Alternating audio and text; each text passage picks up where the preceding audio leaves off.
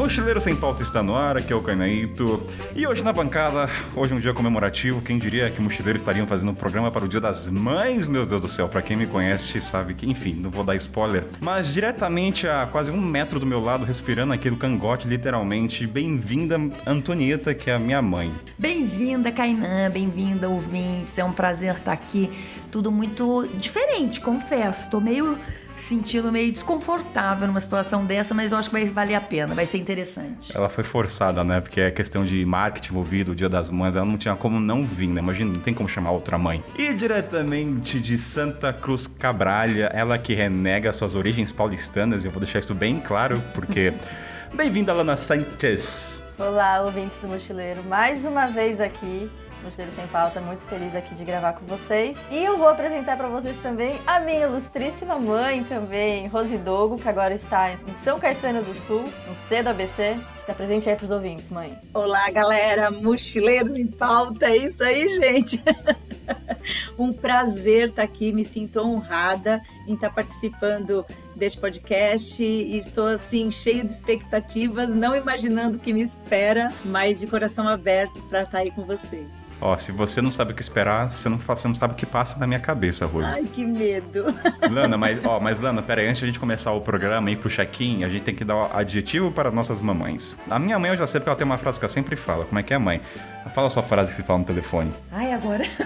agora ela falha, né? Ela sempre fala isso. Que eu falo? A minha voz continua a mesma. Ah, verdade. A minha voz continua a mesma, mas os meus cabelos, quanta diferença. Ó, turminha da minha geração pra cima vai lembrar. Mas hein? explica o porquê, né? Porque você muda o cabelo constante. Porque eu né? mudo com uma frequência enorme, tanto de corte quanto de cor. Eu sou meio camaleão. Então, entendeu? esse é o objetivo da minha mãe. É só pra ter o objetivo nesse programa, né? Sabe, sabe se vai, quando você vai aparecer de novo aqui? Talvez no dia das mães do ano que vem. Lana, agora sua função é de dar o adjetivo pra sua mãe. Nossa, essa é uma missão difícil, viu? Difícil de dar um adjetivo pra minha mãe. Curiosa. Nossa, cara, você me pegou aqui de agora de calças ah, curtas. isso aqui é impro... Ah, você pode falar da mochila da minha sua mãe, eu vou, eu vou resumir a minha mãe. A minha mãe é a pessoa que se preparou pra esse podcast passando perfume.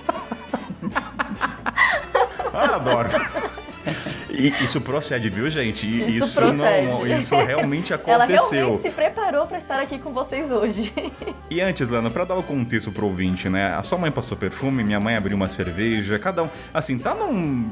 Enfim, é um momento muito único nesse podcast, o momento da gravação. Minha mãe tirou os anéis aqui, tá, tá curtindo. Então vamos pro check-in. Sobe a trilha pro check-in.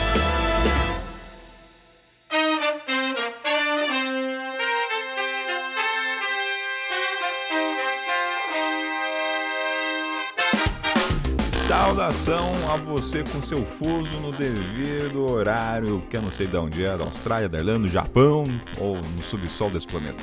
Uma maneira de falar bom dia, boa tarde, boa noite, porque vai que saber que horário está ouvindo, né? Vamos lá, meu querido ouvinte, quais são os recados de hoje? O primeiro, história do ouvinte. Galera, eu já não tenho mais histórias para ler. Acabou o estoque, então preciso aí o seu lado escritor, envie história aí pro cainarbamochileirosempauta.com ou não terá história do ouvinte, simples assim, isso depende de vocês. Então, para um dia, pensa naquela história, pode ser de amor, romântico, tristeza, pode ser uma tragédia. Só avisa quando for tragédia no título, pelo amor de Deus, viu, gente? Que aliás já tem uma história aí, mas eu preciso de outra, que eu sei que é tragédia, então vai ser interessante. Então esse é o primeiro, esse é o primeiro recado. O segundo, galera, o canal de comunicação que eu tenho com vocês, além do podcast, é o Telegram. É a maneira mais eficaz, vamos dizer assim, e rápida de falar das coisas, dos encontros, ou se o programa atrasar por tais razões. Então, todas essas informações, gente, está na descrição, tá? Tem link lá. Então, vai lá, acessa o grupo Telegram e também, se não conseguir, manda uma DM no, no Mochileiro Sem Pauta no Instagram que eu te mando. Então, o Telegram é a maneira de comunicar com vocês coisas que acontecem ou dos encontros, fechado? E o último é o seguinte. O Mochileiro Sem Pauta tá aí produzindo conteúdo independente há quase em junho, a gente completou dois anos. Dois anos produzindo conteúdo, com três episódios atrasados, tá? Eu sempre conto porque eu tenho remorso com isso, mas tudo bem, é um toque. E tem um jogo que a gente quer que ajude a carregar a mochila do Mochileiro Sem Pauta. O que quer dizer com isso? Cara, ajuda a contribuir aí com alguma coisa com a gente pra continuar melhorando a qualidade. Ó o vizinho sem fazendo barulho. Vou deixar isso porque isso me deixa puto, mas tudo bem. Ai meu Deus, domingo fazendo arrastando o móvel. Mas vamos lá, tem que ser assim, né? Quem faz ao vivo. Mas voltando. Então a gente tá com uma campanha lá para ajudar melhorar a qualidade. Talvez no futuro aí tô querendo fazer uma trilha, uma vinheta de abertura, melhorar no futuro terceirizar a edição, enfim, vários aspectos. Então, se você aí quer ajudar o produtor independente, que é aqui o Kainan que vos fala, tem lá a campanha no Catarse, tem recompensa, tá? Não vou dizer aqui, você vai dar uma olhada lá, mas pode dizer que tem recompensa que você tem direito a uma voz minha. Olha só. Brincadeiras à parte, tá lá quem quiser, quem sentir no coração a vontade de contribuir, ajudar e carregar a mochila junto com a gente, o mochileiro vai ficar muito agradecido. E você vai fazer parte da família, ainda mais do que já é como ouvinte, né? E é isso, gente. Então, houve o programa Dia das Mães, então é um programa diferente, é em comemoração ao mês delas e ver o que vocês acham, né? Então, bora pro programa.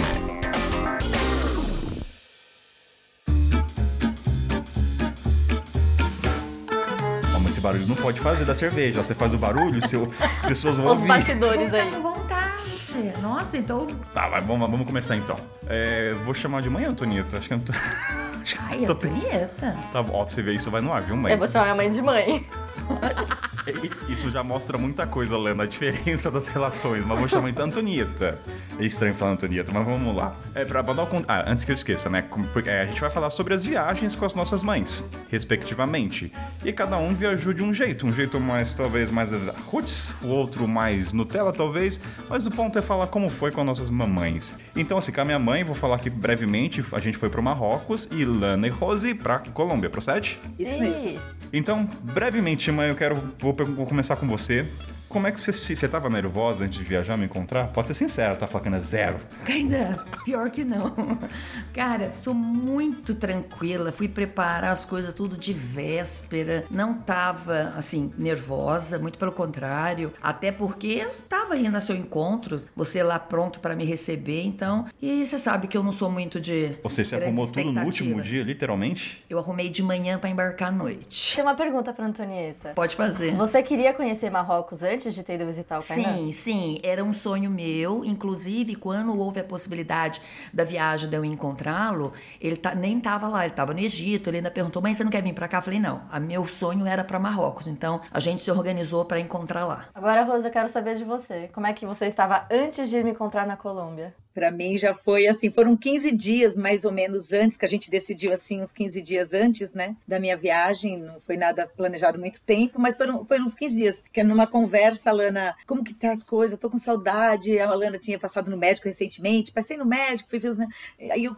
não queria tanto, poxa, te ver. Ela falou: "O que, que você acha da gente se encontrar no meio da minha viagem?" Eu falei: topo. Como que é isso? Como que a gente faz? Ela, Holanda, quando a gente conversou, você estava no Peru e indo para lá? Não, eu não lembro. Eu estava no Equador quando a gente conversou. Eu já estava lá do ladinho da Colômbia. E É só para dar um contexto também, eu e minha mãe, a gente estava brigando muito. Desde o começo da minha viagem. Então, desde novembro, a Fazia uns gente... cinco meses, né, que a gente não se via, e dentre esses cinco meses nós ficamos mais ou menos um mês sem se falar. Não, era briga mesmo, Briga, então, briga. não era. Brigas, brigas, brigas. Muita briga.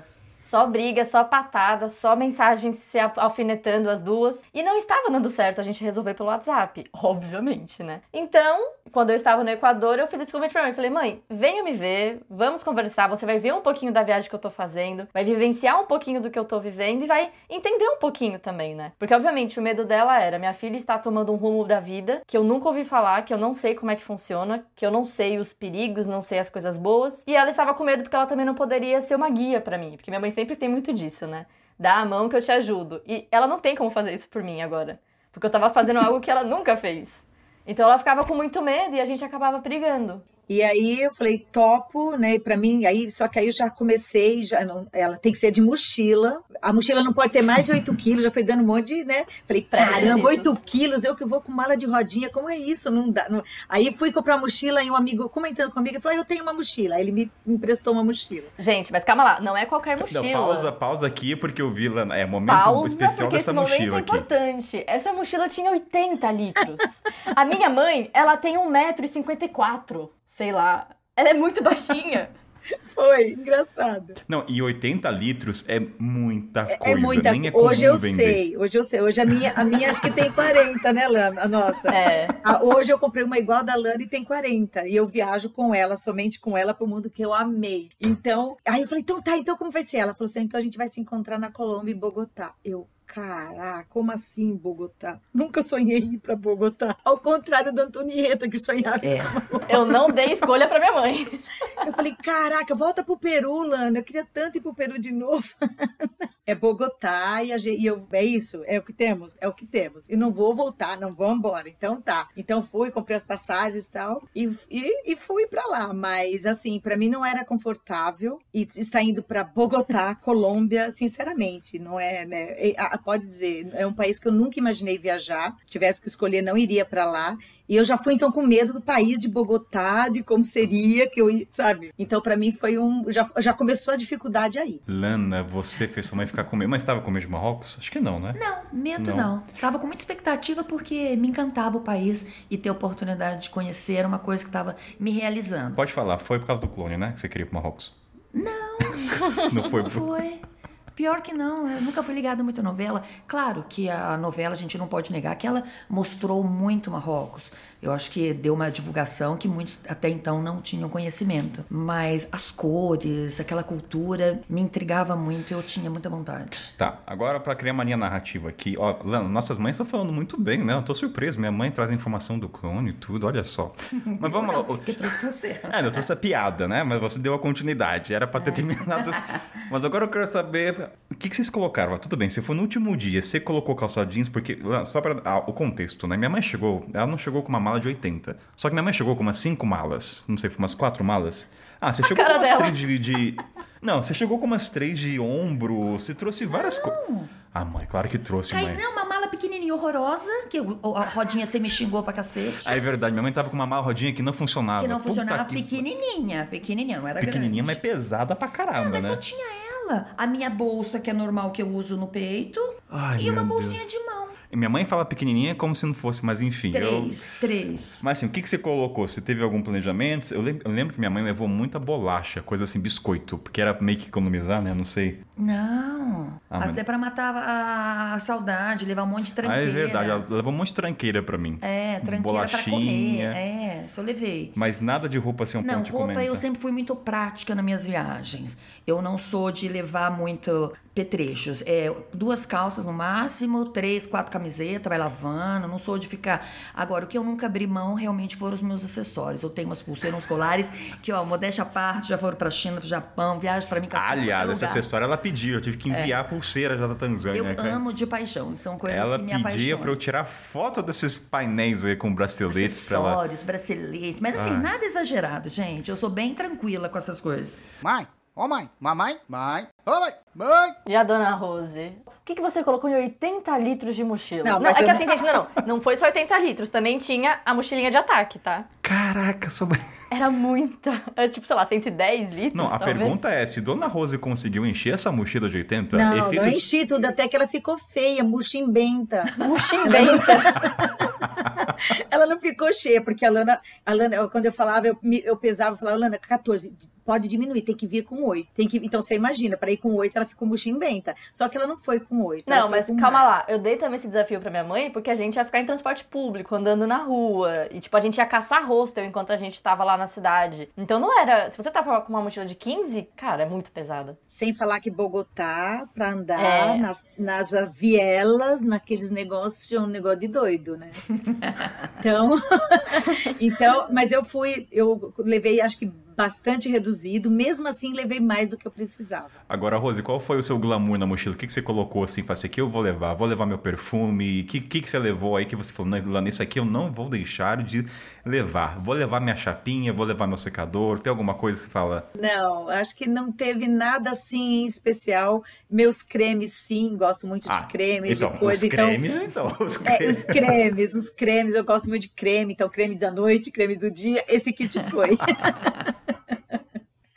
Teve então, um chapéu assim, mas... que minha mãe levou, que eu pedi, que é a pantaneira, que ela comprou quando ela foi para Bonito, no Mato Grosso.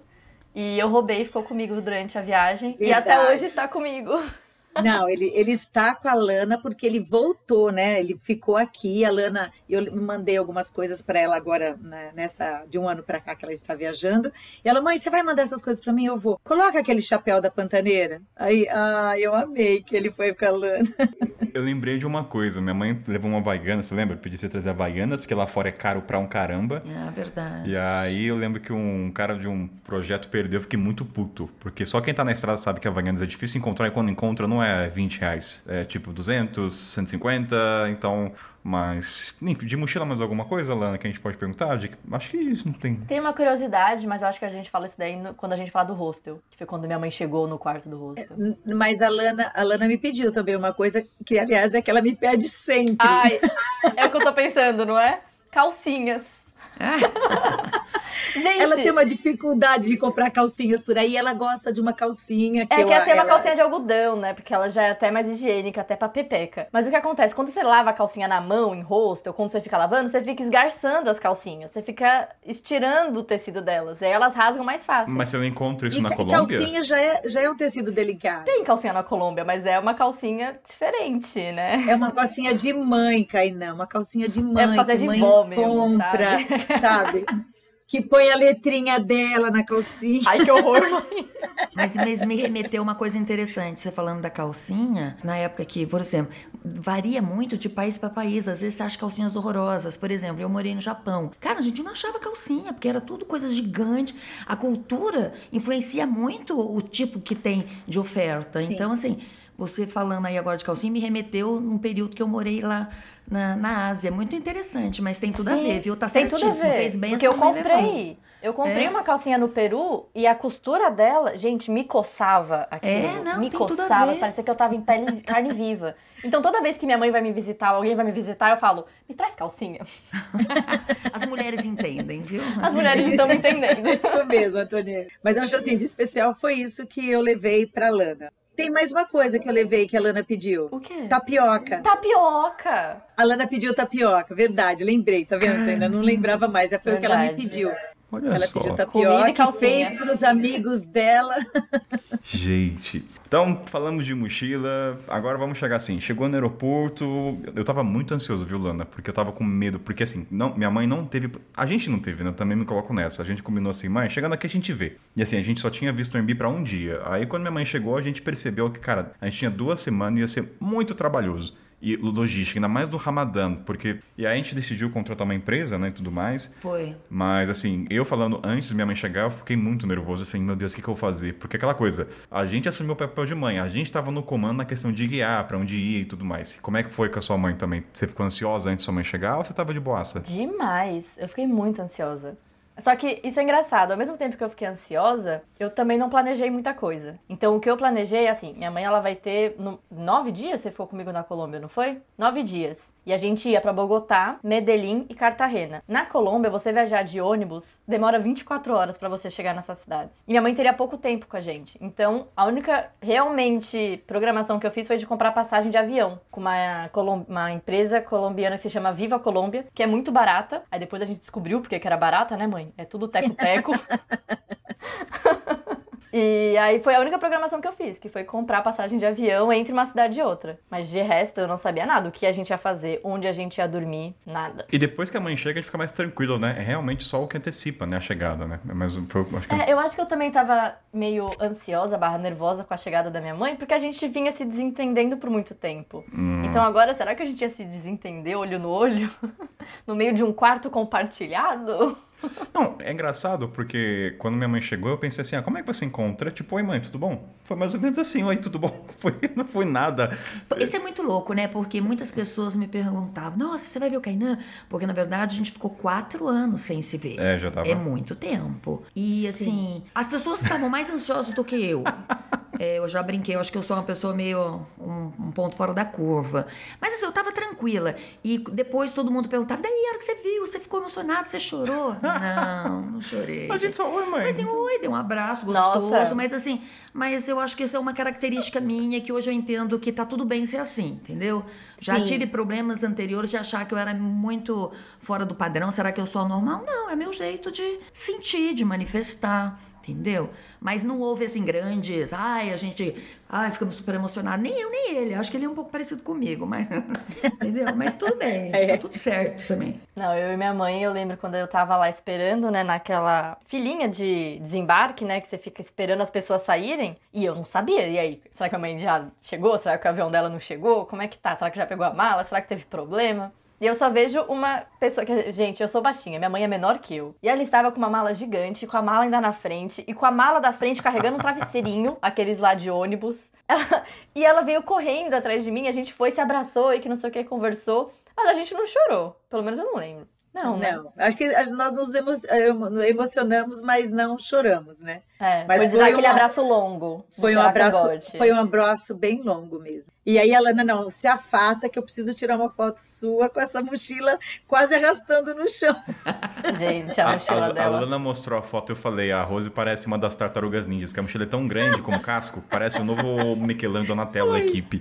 É, não, Foi. e pior, porque eu fui lá buscar minha mãe de ônibus e a gente voltou de ônibus. E minha mãe com aquele trambolho gigante da mochila. Eu ficava, meu Deus, eu falei pra ela trazer 8 quilos. E ela me veio com uma mochila de 80 litros.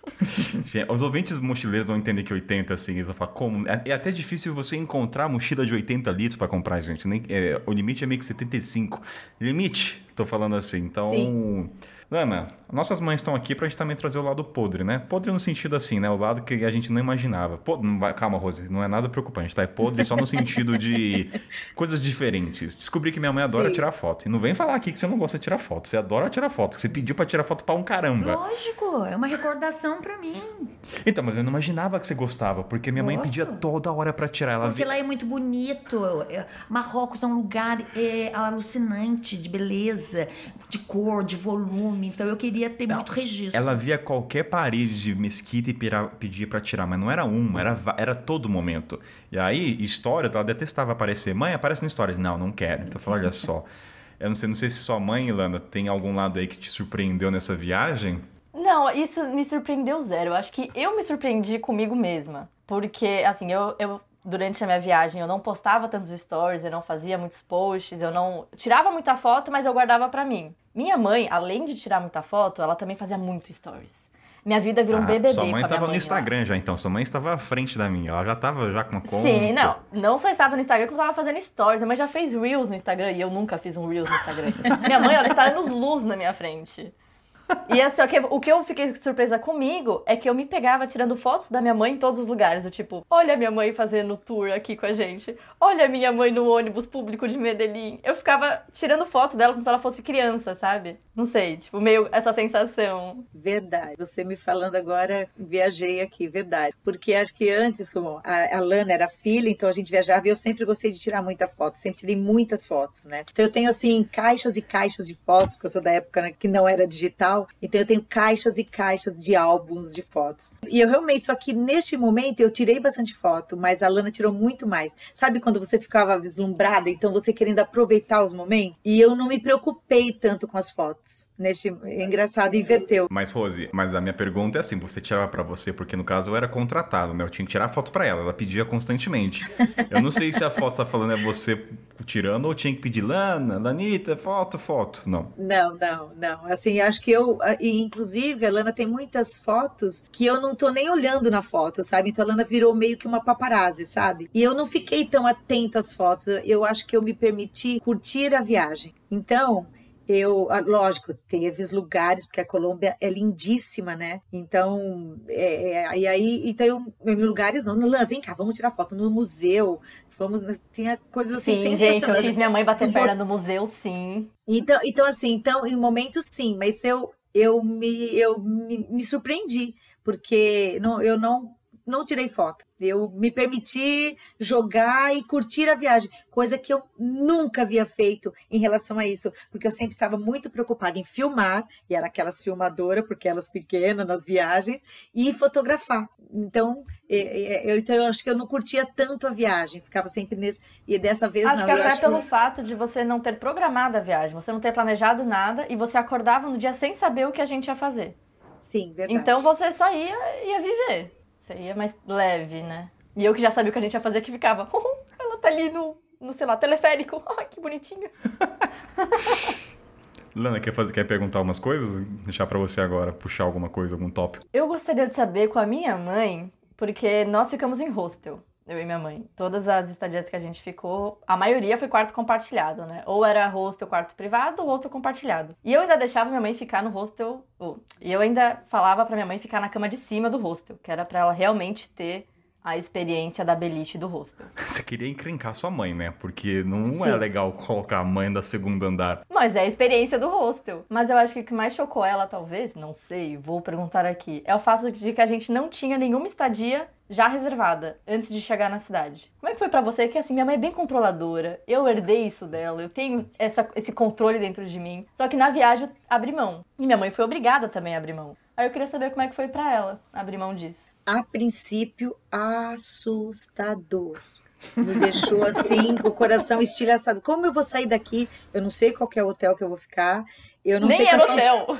É, é hotel, porque quando eu saio para viagem, ainda mais com eles, a gente vai nós cinco, ou mesmo eu e meu marido, eu já tenho todos os hotéis, passeios eu já vejo antecipadamente, porque de repente é no dia X, Y, já pesquiso, enfim. Quando eu saio de casa, eu já tenho a viagem toda programada. E, e esse eu não sabia nada. E eu já estava com medo da cidade, aí cheguei lá, a gente subiu uma, uma viela assim, gigante, com aquela mochila, era um, um morro. Chegamos lá no, no, no, onde a Lana estava, no hostel bacana, aí o, ela, ah, isso aqui, tá, minha mãe chegou para dar entrada no hostel, ele falou assim, Lana, eu não entendi, eu entendi que vocês iam, você ia embora hoje.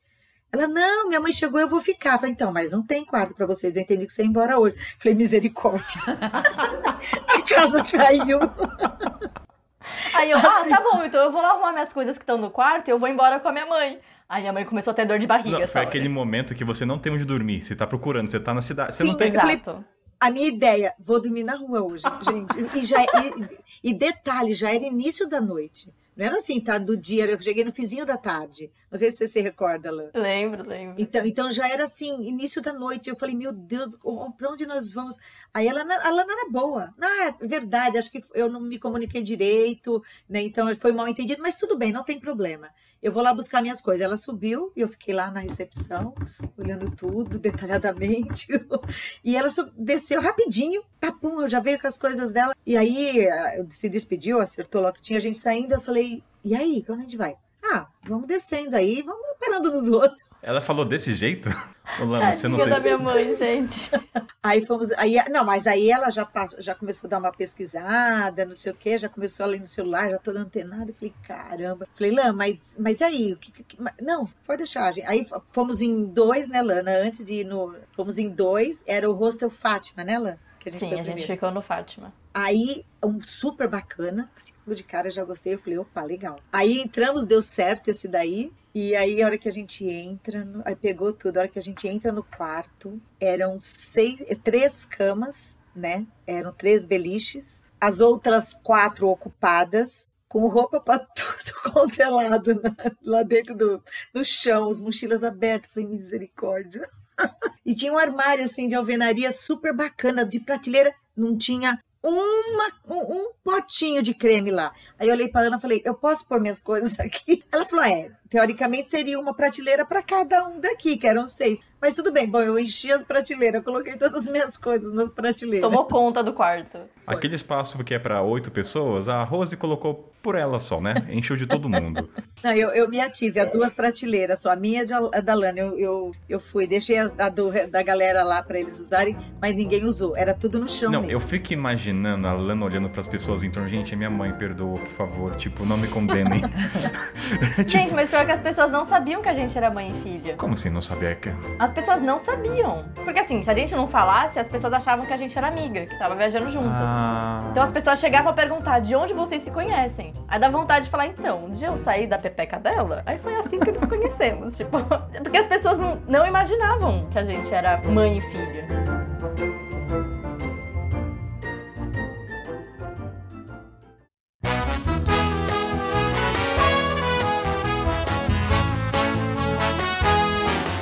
Diferente de vocês duas, a gente ficou, acho que foi o momento mais luxuoso da minha vida na estrada. Mas quer contar como é que foi? Que a gente, a gente, ó, pra, quando a gente chegou, a gente reservou um dia no Airbnb, que foi Só péssimo, né? Foi horrível, na É. verdade, aquele espaço. O dono da casa era o, minha mãe, aliás, minha mãe achou que a casa era inteira pra gente, mas não foi. Foi isso, mãe? Você tinha... Ah, um quarto, a qualidade dos produtos, da, deixou uma toalha horrível, tudo muito ruim. não Foi horrível. A porta travou no dia que a gente conseguiu a prova. Enfim, foi péssimo. É, foi ruim, não foi. Aí eu cheguei à conclusão, mãe, não dá pra planejar essa viagem assim todo dia, vai ser cansativo, Ramadã, vamos contratar uma empresa. Daí a gente falou com a empresa do amigo dos pandas, nos viajantes. E aí foi o momento que minha mãe assinou lá o cheque com a viagem mais luxuosa da vida, que foi o hotel quatro estrelas, né? Não, na verdade, a gente fez um pacote Não. completo, né? A gente é totalmente oposto. O que a Lana e a Mandela não tinha nada planejado, a gente tinha toda a programação pra 12 dias. Não, mas mas a gente planejou só depois que chegamos no Marrocos.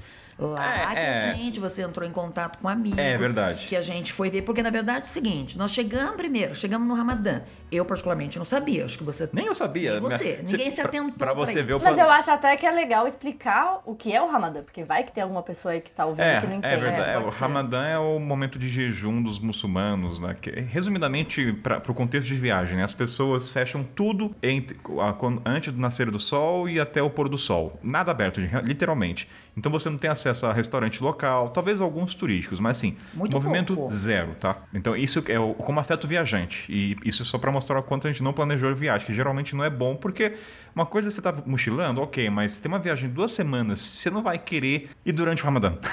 então é. Sim, porque a dificuldade era até na hora de comer. Então nós chegamos nesse período que pra gente já foi uma surpresa, porque a gente não estava preparado para isso, e nós nos preparamos só para chegada. Quando nós chegamos em Casablanca, tinha um primeiro local para ficar, ok? Daí, como eu fui para ficar duas semanas, era muito tempo e muito cansativo esse desgaste de cada dia ficar vendo para onde a gente ia. E eu fui, eu fui como turista mesmo, eu fui para ver o Cainan e curti o país, que era um país que eu tinha muita vontade de conhecer. Então eu tentei conhecer ao máximo os locais durante esse período. Aí a gente optou por contratar uma empresa. Entendeu? E para ajudar, o cara que nos acompanhou falava um pouco de português. Pouco porque- ou quase nada. Vou ah, comentar mas isso no falava, programa. arranhava, é. Na é. verdade, com quem eu medi era melhor do que quem foi, na verdade. Não, eu fiquei cansado. Eu vou trazer esse momento no programa, mas eu fiquei aí, com raiva. as- mas... aí o Kainan foi o meu guia, entendeu? Mas Não, ajudou muito. Mas o contrário, né? Assim, foram literalmente 12 dias planejado com motorista particular, com restaurante, tudo. Pegava a gente, deixava, você vai entrar ali. Eu não tinha que pensar em nada. Lana, assim, Lana e Rose, foi um momento que eu falei, meu Deus, momento príncipe de Kainan. Foi maravilhoso, não vou reclamar, não. Mas teve coisas que me cansaram. Eu não tive. Qual foi o meu perrengue? Eu acho que. Ah, o ponto do motorista. Teve um motorista particular. Só que a empresa falou: ah, ele fala um pouquinho de português. Um pouco, né? Esse pouco é quase nada, tá? É porque ele falava espanhol. Daí, é, era espanhol. É espanhol. é. Aí eu tava falando com a Lana na- nos bastidores, eu falei, Nana, era preferível um cara falar inglês, porque o, o exercício que eu tinha pra tentar entender o espanhol, tanto não sei se você vai lembrar, mas minha conversa com ele era assim, aham, é, é, é verdade, é assim. Cansava. É, nó- então foi, foi um dos perrengues pra mim. Sem contar que era tradutor da minha mãe, que minha mãe não fala inglês. Pode achar Não. que você fala, mas você não, não, fala. eu não falo. Você não fala, é, então. Ah. Teve uma hora que eu falava com o motorista, traduzia, aí tinha hora que eu tava falando inglês com a minha mãe, espanhol, sei lá. Eu não sei se a Lana teve esse problema ali. Lana, com a sua mãe teve? Ah, não, é assim, eu- na Colômbia é espanhol. E as pessoas não têm o costume de falar inglês. Então a gente já sabia que a gente iria se comunicar em espanhol. Português e espanhol, você coloca lá um ito no final das frases, você já tá falando espanhol praticamente. Não tô brincando, gente. Mas é mais fácil de entender e de se comunicar. Só que minha mãe também é uma pessoa extremamente comunicativa. Então ela é a pessoa que, mesmo se a pessoa estiver falando inglês com ela, e ela jura de pé junto que tá falando inglês, ela vai estar se comunicando com a pessoa. Então tinha vezes que eu perdia ela em algum lugar e eu ia olhar e ela tava conversando com alguém. Na mímica, em espanhol, em inglês, em português, com sotaque. E ela tava lá se comunicando. Então eu não tive tanto problema. Eu não fui tradutora da minha mãe, eu acho. Pelo menos não, não lembro disso. Não, eu acho que teve vários momentos lá, não entendi o que, que da- de entrar em algum lugar, se a pessoa falava muito rápido, né? Mas eu não entendo mesmo. Espanhol eu entendo bem pouco, né? É, como é parecido, né, com, com a nossa, mas é, é, aí a Lana, ela falava assim, ela me ajudava assim, em Mas vários eu acho momentos. que eram momentos específicos. Por exemplo, quando a gente foi fazer o Free Walking Tour em Cartagena, na Colômbia, Sim, que isso, ela lembro ficava bastante. contando momentos históricos e assuntos Isso. da polêmicos da Colômbia atual e falava no ritmo colombiano caribenho, que é que às vezes nem eu entendia. E aí a, mu a mulher, né, que era a nossa guia, ia falando e eu ia traduzindo no, na orelha da minha mãe. Mãe, ô mãe, mamãe, mãe, ô mãe, mãe. Eu tenho uma curiosidade também em relação à minha mãe na estadia. Não, não é nem uma, curiosidade, porque não é uma pergunta pra minha mãe. Eu gostaria que ela comentasse o que ela achava da higiene dos hostels. Porque, né, temos aqui fatos curiosos de Dona Rose. Não, foi assim, eu, eu ficava bastante encanada mesmo, né, em relação... Porque o banheiro, gente, banheiro é, sei lá, todo mundo... É, eram dois banheiros, né, então, para um monte de gente, e você ia no banheiro, estava ocupado, você tinha que ficar lá do lado de fora. Então, o momento do banho, eu gostava mesmo tomar banho de manhã, porque como eles limpavam, lavavam, à noite estava mais limpo, e mas às vezes não dava, e o pessoal de manhã usa muito banheiro, então é, é indelicado você ir tomar banho e esperar todo mundo, né, que precisa usar o banheiro. Bom, eram várias situações que você ficava pensando como agir para não complicar e não prejudicar a galera, porque realmente é uma uma outra visão. Mas quando eu entrava, eu já pegava o sabonete, o sabonete eu já ia, já, eu tinha até, até depois eu comprei um, então eu chegava, pegava os, o papel toalha, eu já limpava o vaso sanitário, eu limpava o chão, eu ligava o chuveiro no mais quente possível para ficar fervendo lá no chão. Ou seja, a minha mãe era hóspede, eu deixava ele, lavava o banheiro do rosto. Eu deixava ele brin, brilhando e, ainda pagava pra assim, dormir lá. tô terminando o banho, você se apronte para ficar aqui na porta para quando eu sair você entrar. porque ele tá limpinho. Ela, mãe, relaxa. Tô terminando de ler aqui, daqui a pouco eu vou, eu não vou agora não. Não, vem agora. Eu lavei o banheiro. Meu. Mas não era só o banheiro que ela ficava encanada, era a cozinha compartilhada. É, é muito, é assim, realmente é bem complicado. Se não tem também uma, vamos dizer, uma do pessoal do hostel, né, os responsáveis, para dar uma geral. Pessoas saem, acabavam deixando coisas na geladeira. Você literalmente foi a mãe do hostel. Foi. E aí, quando eu peguei aquela aquela to, aquela bucha pra, de lavar de lavar louça, aquela Misericórdia. O que, que é aquilo? Sabe aquela bucha lá que já estava lá há centos anos? Que já estava fininha, de tanto já que foi usada. Gente, e, e, não, e não dava nem para fazer sabão, porque ela era o sabão. Assim. Ai, que nojo! Pior que é verdade. Não. Então, assim. É, não, é, e até pra cortar a comida também, quando a gente ia cozinhar, usar os utensílios, a mãe lavava tudo antes da gente cozinhar também. Cara, a minha mãe surtaria. Acho que você quer comentar sobre isso, mãe. É, eu não tive essa experiência, mas eu com certeza ia me incomodar um pouco, sim, viu? Porque eu acho que a nossa cultura é, se importa muito, a gente tem uma coisa muito apegada na questão da higiene, tanto corporal quanto de local, mas eu percebo que isso é muito nosso, né? Eu não vivi isso, até porque a minha Nossa, tá realidade você tá muito didática, você está muito didática, didática parte histórica. Que, que, que... Não, eu tô falando, mas é, é verdade. né? Porque eu digo assim, não, não. Sim, eu, eu não tô querendo, né, falar, não, mas por exemplo, é, eu morei no Japão, é um povo que não tem higiene, é um povo sujo. E eu vejo, nós temos essa cultura muito forte em nós. Então, assim, eu imagino que você passou. Lana, você devia ter aproveitado sua mãe, porque ela deve ter realmente deixado impecável para você. Mas... Gente, não, era maravilhoso. Quando a gente compartilhava quarto, a minha mãe ela arrumava a cama. Eu acordava, eu ia fazer alguma coisa, sei lá, fazer xixi, escovar meu dente, eu voltava, minha cama já estava bonitinha. Eu falava, uai, o que, que aconteceu eu, aqui? Eu fico imaginando onde você passou com a sua mãe, o pessoal da, da do hotel, né? O que, que aconteceu aqui, gente? Tá arrumado. Não, assim, que, quem, foi, uma, quem foi? Uma coisa bem curiosa, é, acho assim, uma semana antes de eu sair para viagem, teve uma reportagem de uma equipe né, de jornalistas que foram em vários hotéis top e para verificar se eles trocavam a roupa de cama, sabe? Então entrar entrava uma equipe, não sei se vocês se recordam disso, eles entravam no, no hotel, tipo, teve Hilton, Copacabana, e eles entravam, aqueles, aqueles lençóis maravilhosos, quartos com um milhão de fios, e aí eles colocavam um spray que ele só conseguiria ver com uma luz específica. E ah. aí entraria uma outra equipe no dia seguinte, e essa equipe falava: Eu quero ficar, mas eles não sabiam que era uma equipe, é óbvio, né? Eu, nós queremos ficar no, no quarto 12, porque nós temos uma, né, é, uma, uma superstição que a gente quer ficar no quarto 12 para entrar no dia seguinte. E o hotel Hilton é, tinha lá, não tinha trocado. Ah. E aí eu ficava, gente, se o hotel Hilton não troca, será que aqueles trocam? E aí teve um dia que a gente ia bater perna na cidade e minha mãe quis ficar esperando pra ver se a galera do hostel ia trocar o lençol. Porque saiu uma turma do lado, do- que tava no quarto da, da cama do lado, saiu. Falei, Lana, só, dá um tempinho aí que eu só quero dar uma. Vou, vou voltar lá no quarto só pra ver. e eles trocaram. Aí eu até fiz um, um history, coloquei. O Hotel Hilton não troca a roupa de cama, mas o, o Hostel Fátima troca. Rose, eu é acho que os hostos queriam te matar, porque você. ah, tipo assim, ah, por que, que aquela senhora não pegou a cama? Ah, porque a gente tá esperando trocar o lençol. Meu Deus do céu.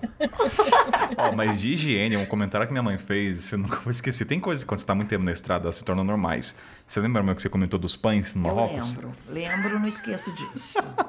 Muitas coisas me marcaram muito na questão da, da higiene. Ou, por exemplo, lá em Marrocos, os pães, tudo em cima, assim, sem cobertura. E as pessoas vão comprar, põe a mão, às vezes põe a mão no pão, não leva. As moscas, aquilo lá. Mas tanto é que na hora que eu comentei com o Kainan, foi muito engraçado. O Kainan até ficou meio bravo. Que isso, mãe? Eu falei, não, de boa, vou comer o pão sujo ali, tranquilo. Mas me chamava atenção. Coisa que pra ele, os o olhar dele estava acostumado. Mas pra mim, eu saí de uma realidade que pra mim foi muito mais gritante, entendeu? Tipo assim, as carnes, comida, tudo assim. Coisa que, sei lá, eu, na nossa época, muitos anos era assim, já não se tem há muito tempo. Aquelas carnes ali em cima, tudo sobrepostas, sem, sem Com a proteção. cabeça do animal até no Cabeça. chão. O que é super normal. Aquilo lá mexeu muito comigo. Não, Entendeu? Eu até falei, mãe, não é nem aquela mosquinha verde grande, é só uma mosquinha Não, é só uma simples. Se fosse a mosquinha. verde. Mas é a mosquinha de cocô, Nossa. cara. Ah, mas, mas então, é muito. Assim, pra quem nunca viajou ao continente africano, é muito comum ter mosquinha assim. Não tem aquele, pan, aquele paninho, né? Fibra bem fininho que Tule, coloca. tule, né? Aquele É, o tule. cima. Não existe isso. Então foi até interessante. Minha mãe, não sei se aconteceu na Colômbia, mas tinha coisas que pra mim era tão normal que, minha, por exemplo, do rei. Isso é muito engraçado. Lá no Marrocos é monarquia, né? Tem um rei, um príncipe e tudo mais. E aí eu lembro que tem aquele carrinho de suco de laranja, carrinho de doce, e geralmente tava assim, ah, o rei estampado no carrinho, né? E minha, teve um dia que ela falou assim, Kainan, mas a foto do rei em todo lugar, né? Tinha. Daí teve um dia que ela quis tirar a foto. Eu falei, mãe, não tira a foto, mãe, pelo amor de Deus. Tá na, tá na cara que minha mãe tava querendo tirar a foto. Eu falei, mãe, pode ser falta de respeito. Mas é que tá, que tem outros países que também existe monarquia ou ditadura, a, a paisana aí, que é tão normal que a minha mãe falou, nossa, a cara do rei em todo lugar. Eu falei, é verdade, né? Tem a cara do rei. Daí ela tirou foto. Eu achei. Daí eu jogo pra vocês duas. Teve algum aspecto, Lana, que na viagem sua mãe falou eu falei, nossa, mãe, é verdade, né? Tipo, tinha esquecido na Colômbia, sei lá, tem alguma coisa assim marcante que sua mãe falou e falou, nossa, Não lembro, não. Você lembra alguma coisa, mãe, em relação a isso? Porque eu acho que também Colômbia, né, somos latinos todos, então tem muita semelhança. Tem muitas semelhanças entre nós. Então era algo também que talvez não chocasse tanto a minha mãe. Deixa eu fazer uma perguntinha então. Dona Rose gosta de café? Gosto. Teve alguma coisa com café? Você falou, nossa, que porcaria de café ou não? Como é, como é que eu quero. Não, A gente, Colômbia é reconhecido mundialmente pelo café Não, deles então, também. exatamente. Vai que sua mãe tomou e paf, cuspiu. Não, mas não. Nós to- tomávamos os chás da tarde, a gente sempre estava passeando, a gente entrava num café, num chá da tarde, a gente. E era muito. Não, não teve, acho que assim. Teve alimentação, assim, minha mãe adorou a comida da Colômbia, Amei. gostou demais, gostou tanto que ela até comeu formiga. Aquelas formigas tanajura, que içá. lá eles vendem na rua. É, que pra quem é São Paulo é Içá, né? Se chama de Tanajura, mas eu conheço como Içá. Comissão. É, também tem a tanajura e içá, né? E a gente passou lá na rua de Bogotá, acho que foi o primeiro dia da minha mãe lá. Foi. E tinha um, um senhor, um senhor não, um rapaz vendendo um saquinho com as bundinhas da tanajura. Eu falei, ah, mãe, quer provar? Ela, ah, eu quero. Aí, o que você faz quando vai provar? Você pega um- uma e coloca na boca. Minha mãe despejou o saco na mão e meteu tudo na boca. Aí eu falei, Rose, não é assim que experimenta as coisas. E se você não gosta, minha filha? Aliás, tem uma coisa de experimentar que da, da. Quer falar, mãe, da azeitona, que você achou muito engraçado? Ah, é, isso é uma coisa que chamou muita minha atenção lá. Mas foi um momento assim, ela parou, mas assim, não foi uma- um comentário. Ela, enfim, por favor, amor, discorra É, esse foi, foi momento. muito interessante, porque é, acho que é exatamente o que a Lana falou. Colômbia, e a, a gente está muito próximo. A minha mudança foi muito radical de cultura, entendeu? Então foram muitas coisas que me chamaram muita atenção. E uma delas foi com relação à azeitona. Gente, primeiro que a gente passou por várias áreas de plantação que exalavam aquele aroma, aquele cheiro maravilhoso, mas nos supermercados. ela- A azeitona ela é disposta assim, de vários tipos, tem temperada, com E pimenta, Marrocos produz sem. muita azeitona E também, sim, tem isso, né? Marrocos, sim, até que a gente passou por várias plantações. E assim, e nos, nos supermercados tinha muita variedade. E é comum as pessoas porem a mão e comer. Gente, isso me chamou tanta atenção, eu fiquei tão inconformada. assim, respeitando toda a cultura deles, mas pro meu choque cultural. E era permitido, tá? Mas e era tão permitido que assim, todo mundo passava, punha a mão na qual te, né, chamasse atenção para experimentar e tinha cestinhas para as pessoas jogarem azeitona. E foi muito engraçado que depois algumas pessoas me perguntaram assim: "Antonieta, mas ninguém encostava o corpo ali, ficava comendo um monte?" Falei: "Gente, não, eu acho que isso é uma cultura do brasileiro, né, folgado, vou Não, encostar é que se ali." você pensar no Brasil, a pessoa estaria ali comendo um monte, porque dependendo da azeitona era cara. Então, e tinha o quê? Mais de 20, então Nossa, foi engraçado. uma variedade gigante. E as pessoas passavam, eu inclusive também comi, porque eu vi que era cultural, era podia se fazer aquilo, pegava azeitona, comia e deixava. E a cestinha ali todo lado, gente. Achei isso muito interessante. Interessante, mas ao mesmo tempo eu não gostei, porque ah, você põe a mão. É, é entendeu? como se no Brasil se tivesse queijo. Imagine 20 tipos de queijo, você pega com a mão, come à vontade. Você imagina, ah, mas vou pegar uma mãozada. Não, então isso foi um. É, achei muito diferente. Eu nunca vi isso. Isso foi, foi único pra mim. Mãe, ô mãe, mamãe, mãe, ô mãe, mãe. Antonieta, você lembra o primeiro dia que a gente fez? eu lembro, lógico. Lembro. Ó, pra quem não sabe, minha mãe sabia que eu usava o Couchsurfing. Pra quem ouvinte sabe o que que é, não vou entrar nesse ponto.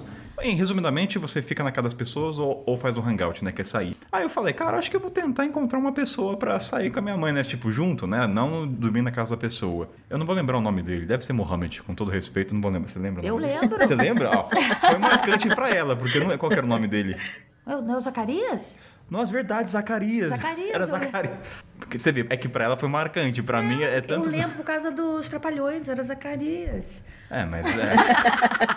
A referência dela, muito eu boa. conheci um cara chamado Zacarias. pior, que, pior que é verdade, era Eu fiz Zacarias. essa associação. Enfim, seu Zacarias, o que, que aconteceu? Eu falei com ele, né, Zacarias, tudo mais, cheguei aqui no Marrocos, tô com a minha mãe, ela nunca usou. Daí eu falei, ah, e assim, ele tinha umas referências. Resumo da história, ele foi encontrar no Airbnb, pegou a gente de carro, levou. Cara, foi assim, falei, Ele caramba, primeiro. Cicerone. Jantou, almoçou com a gente, levou pra, pra maior mesquita, ou seja, no primeiro dia que a minha mãe já teve couchsurfing. Eu falei, olha só, o que, que você achou, mãe? Você tava eu com achei medo? que. Não. Acho que, eu, acho que eu sou meio desencanada. Não, medo não. E foi um menino muito especial, gentil. Nossa, ele fez o melhor que ele pôde. Eu me senti muito acolhida por ele. Queria mostrar um pouco da cultura dele e até ele explicava com relação ao Ramadã que ele gostaria de ter feito mais, mas levou a gente para conhecer a mesquita, a praia, levou a gente para comer, que ele sabia um lugarzinho que atendia. Durante o Ramadã, então assim, mesmo ele nesse período. muito. E foi um cara assim especial, nossa, foi, eu tive, fiquei muito contente de poder ter vivido aqueles dias com ele, Ou ajudou seja, bastante. posso falar que a minha mãe teve experiência no couchsurfing. Muito positiva, por sinal, muito positiva. E você, Lana, com a sua mãe? Não, a gente não fez couchsurfing, eu e minha mãe. Eu falei, bom, acho que o hostel pra ela já vai ser choque suficiente, né? Vamos com calma. Uma coisa de cada vez, né? Depois do couchsurfing é o quê? Carona, mãe? Quem sabe? Ah, quem sabe, quem sabe. Eu ia falar da, da Isla Baru, que não foi um couchsurfing, só que era uma casa de família que a gente ficou hospedada lá na Colômbia, perto de Cartagena. E nós éramos as únicas hóspedes dele. Olá, mas lá era um hostel, porque eles tinham quartos. Era uma pousada que ele alugava, só que era Ah, uma casa sim. de família. Tanto que Ah, a mãe tá, fazia tá. o café da Sim, manhã. Sim, verdade. Então é- era familiar, né, o negócio. E nós éramos as únicas hóspedes de lá. E a minha mãe, ela ficou um pouco receosa, porque de noite lá não tem energia. E tinha muito homem na ilha. Assim, no pôr do sol, que a gente tava lá vendo o pôr do sol, tipo, quantos caras estavam jogando bola? Você lembra, mãe? Nossa, muitos. Aí, bem assim, na frente do hostel, né, que a gente estava, e eles vieram ali um monte, e a gente ficou, né, ali, tava tomando sol, e eles, e, sei lá, muitos, muitos, mais, sei lá, uns tinha uns 15. 20 caras jogando bola. Que- Eles estavam jogando futebol. E minha mãe ficou muito receosa porque nós éramos as únicas hóspedes lá naquele lugar. Que não teria luz à noite. E a família falou, entregou a chave do banheiro na nossa mão e falou: Nós vamos pra nossa casa, mas vocês podem ficar aqui de boa. A minha mãe, não vai ficar ninguém aqui? Como assim? Como vocês vão embora? Foi. E minha mãe ficou conversando com um menino lá jovem, que tava jogando bola, inclusive, trabalhava Não, lá. é, é, ele trabalhava no- na lanchonete desse hostel, do- da- na lanchonete. E ficou eu- conversando com ele, pedindo pra ele dormir lá, lá embaixo, onde a gente dormia, que tinha lá um lugar pra dormir. Minha mãe, dorme aqui, por favor. Morrendo de medo. Kainan nem fechava a porta do nosso quarto. Eu falei, gente, eu falei. Não, mas eu acho que essa questão não é nem a porta do quarto, eu acho que era o banheiro. Ah, a história do baldinho. Nossa, essa, esse daí foi. Olha, foi o lugar mais lindo e o, o amanhecer mais lindo da minha vida. Assim, nós ficamos de frente pra Praia Blanca, né, Lan? Uhum. Então você imagina, até eu tenho uma foto que é, parece uma, uma montagem que a gente tirou de dentro do quarto. Era tudo de sapê, assim, né? A, a sacada, e a gente ficou num quarto em cima, e de frente, sei lá, 50 metros era praia. Foi um negócio, e uma praia azul, azul, azul. Um negócio surreal. E minha mãe não sabia de nada, porque eu também não falei pra ela os lugares que a gente ia visitar, ou o que que a gente ia fazer. Então, pra ela tudo era muita surpresa. Tanto que eu falei, ó, agora à noite, já era à noite, eu falei, a gente vai pegar um barquinho e vamos até um lago. Mãe, mas essa hora? Eu falei, mãe, coloca o biquíni, coloca o maiô, sei lá o que você quer, vamos. e ela super, meu Deus, né? Aí a gente entrou lá, tava eu, você, Nove horas da noite. Nove horas da noite.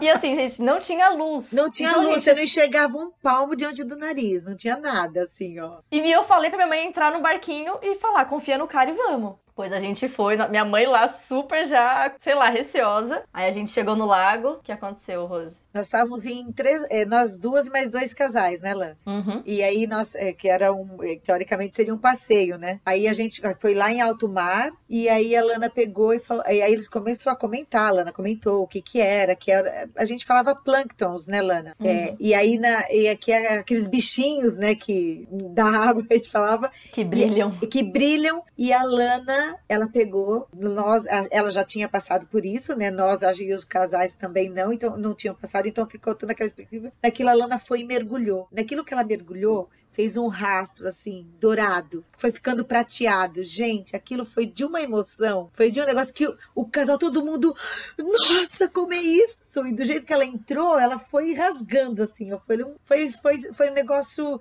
você não sabia o que, né, é uma coisa nova, você nunca tinha visto ou ouvido falar daquilo.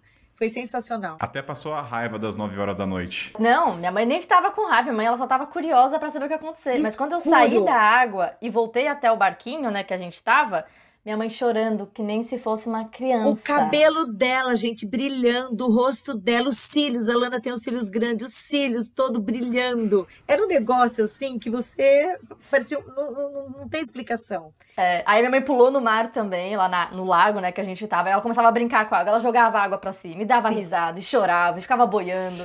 Gente. Parecia uma criança de felicidade. E o que me chamou a atenção, óbvio, nós não levamos nada, nós não fotografamos, nós não, não tinha como, né? Ser, né? E o casal, os dois casais, eles todos preocupados em, em- em tentar fotografar, em tentar né, registrar aquele momento, e, e o nosso ficou registrado somente na mente, porque não tínhamos nada, e foi assim um negócio sensacional. Tanto que quando eu cheguei, eu já fui querer desenhar aquilo para aquilo não sair da minha mente, sabe? Então eu já fui fazer um desenho da Lana entrando, mergulhando, porque foi para mim foi muito mágico, assim, foi muito eu- eu- uma coisa que não, não tinha explicação, sabe? E da beleza daquela do jeito que a Lana saiu do olhar dela, assim, e ela e ela feliz para falar: "Mãe, olha isso, eu vivi isso, eu queria que você vivesse isso", porque Ah, é muito legal. Então foi um momento nosso assim, só nós e tá na nossa mente, porque não teve registro, e então ficou um negócio bem E foi o momento mais marcante da viagem. Foi. É, e só uma informação, Nanda, assim, só pra explicar pros ouvintes, é uma plantinha que é fluorescente, né, à noite, né? Só pra, pra Uhum. visual, o ouvinte, brilha, né? Sim, é nove. Sim, é uma plantinha que brilha, então é plâncton bioluminescente, eu não sei falar exatamente o nome. E quando a água está em movimento, quando ele fica em movimento, ele brilha. Ele solta um brilhinho. Então quando você nada nessa água à noite, 9 horas da noite, numa noite que não tava com lua, você brilha muito. E não, tem, não tinha luz também, não tinha nada em volta que tivesse luz. Então é como se fosse um holofote quase. Você brinca e os homens que estavam lá, sei lá, tem barba, fica na barba deles. Fica Ai, tudo legal. brilhando. Enquanto você tá em movimento, ele brilha. É algo muito único mesmo. Mas você teve algum momento tocante, assim, ver o deserto, alguma coisa? Alguma coisa que você lembra? Tocante? Ah, assim, de marcar profundamente, assim? Não, só assim, de, de- de emoção, assim, de locais que eu, a, a princípio, eu nunca imaginei que eu estaria um dia, que nem o caso do deserto. Deserto, um lugar fascinante à noite, Só que assim, uma noite linda, estrelada, foi muito emocionante, assim, gostoso de estar vivenciando aquilo, entendeu? De uma beleza, de você parar, observar, fazer uma autorreflexão. Isso para mim foi bem interessante. Inclusive, eu acordei às 5 da manhã, coisa que o Kainan não quis, porque o cara falou: oh, se vocês quiserem acordar cedinho pra Óbvio. ver o nascer do sol, e claro que eu quis. Primeiro, porque eu sou extremamente diurna e eu acho assim, era uma oportunidade que eu não ia ter, entendeu? Ah, você não pode falar assim, eu falo porque eu não volto para onde eu já fui. Então eu queria tentar aproveitar ao máximo. Eu acho que o deserto para mim foi que me marcou muito. Passar uma noite lá, contemplar o local, uma noite lá e ver o amanhecer naquele lugar foi bem fantástico para mim. Só um alívio como. Com uma noite é suficiente, tá, gente? Mas se, ver, se ver o sol nascer vale também, viu? Não, e teve outra coisa do Malcos também que impactou, foi o cheiro das olivas na estrada. O cheiro. Não, isso aí foi fantástico. E isso foi muito marcante quando você tra... Porque Marrocos É. você tem que dirigir durante muito tempo. E como tem muita plan- plantação na estrada, o cheiro de oliva é muito forte. É Então, muito bom, gente. É muito bom. É. É muito bom. Eu, né, a gente Não há quem não visto. goste de cheiro de oliva também, né? Eu acho muito difícil. Não é azeitona, mas então foi marcante. Foi, foi sim. Ah, outra coisa marcante nossa também foi o pós do banho com os plânctons, que a gente voltou para o nosso hostel e a gente precisava tomar banho, porque a água tava salgada no corpo, né, cabelo, tudo. E aí, quando a gente chegou, a gente foi falar com o pessoal lá do hostel, eles falaram, então, não tem água, mas a Nossa. gente pode dar um balde para vocês tomarem banho. Então a gente voltou de um, ba- de um banho mágico no lago, toda brilhosa, pra tomar banho de balde pelada as duas. Aí eu, mãe do céu. Sem Eu achei luz, que eu fosse- não tinha luz no banheiro. Isso eu não, eu não lembrava, mas a gente ficou num lugar que não tinha luz no banheiro. Não tinha banheiro luz. tinha. Imagina um balde e você não. As paredes todas pretas, você não sabia o que tinha. Não tinha lugar para pendurar roupa. A gente ficou de Nossa, biquíni, sim. de lá a gente saiu de biquíni, foi até o quarto toda molhada. E nós duas tomando banho de caneca. Não. Ela segurando as coisas, dando banho de caneca. A uma na outra. felicidade foi pro. pro morro. Não, mas a gente dava gargalhada, porque eu falei, eu achei que eu fosse fazer isso com você quando, sei lá, você tivesse 85, 90 anos. Não, mas, E a mas gente assim, gargalhava. um, tava uma temperatura ótima. Eu falei, nossa, mas que frio. Não, ainda bem, tava super calor, porque lá era Colômbia. calor terrível. Então a água estava morna. Então foi assim, depois foi a gente rindo de tudo isso, né? Uma experiência fantástica mesmo. Não, e isso marcou tanto a minha mãe, porque ela não só desenhou o nosso banho no lago com os plânctons, como ela também desenhou o nosso banho de canequinha também. Verdade. Que a gente não ia tirar foto desse momento. Mas ela queria registrar de alguma forma. É, acho que a gente gosta tanto de foto que quando a gente não tinha isso antes, desde sempre, né? Não tinha como fotografar, não tinha máquina e tal, a gente sempre né, pegava e a gente brincava, clique, clique, né?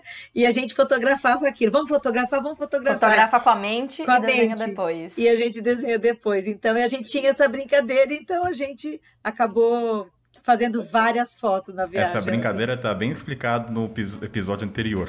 Tá muito. tá muito bem explicado. Sim, o episódio anterior é sobre coleções e eu contei como que eu adquiri, não a habilidade, né? Porque eu minha mãe não temos habilidade do desenho, mas nós temos o, o hábito de A marcar criatividade. memórias. A criatividade, melhor.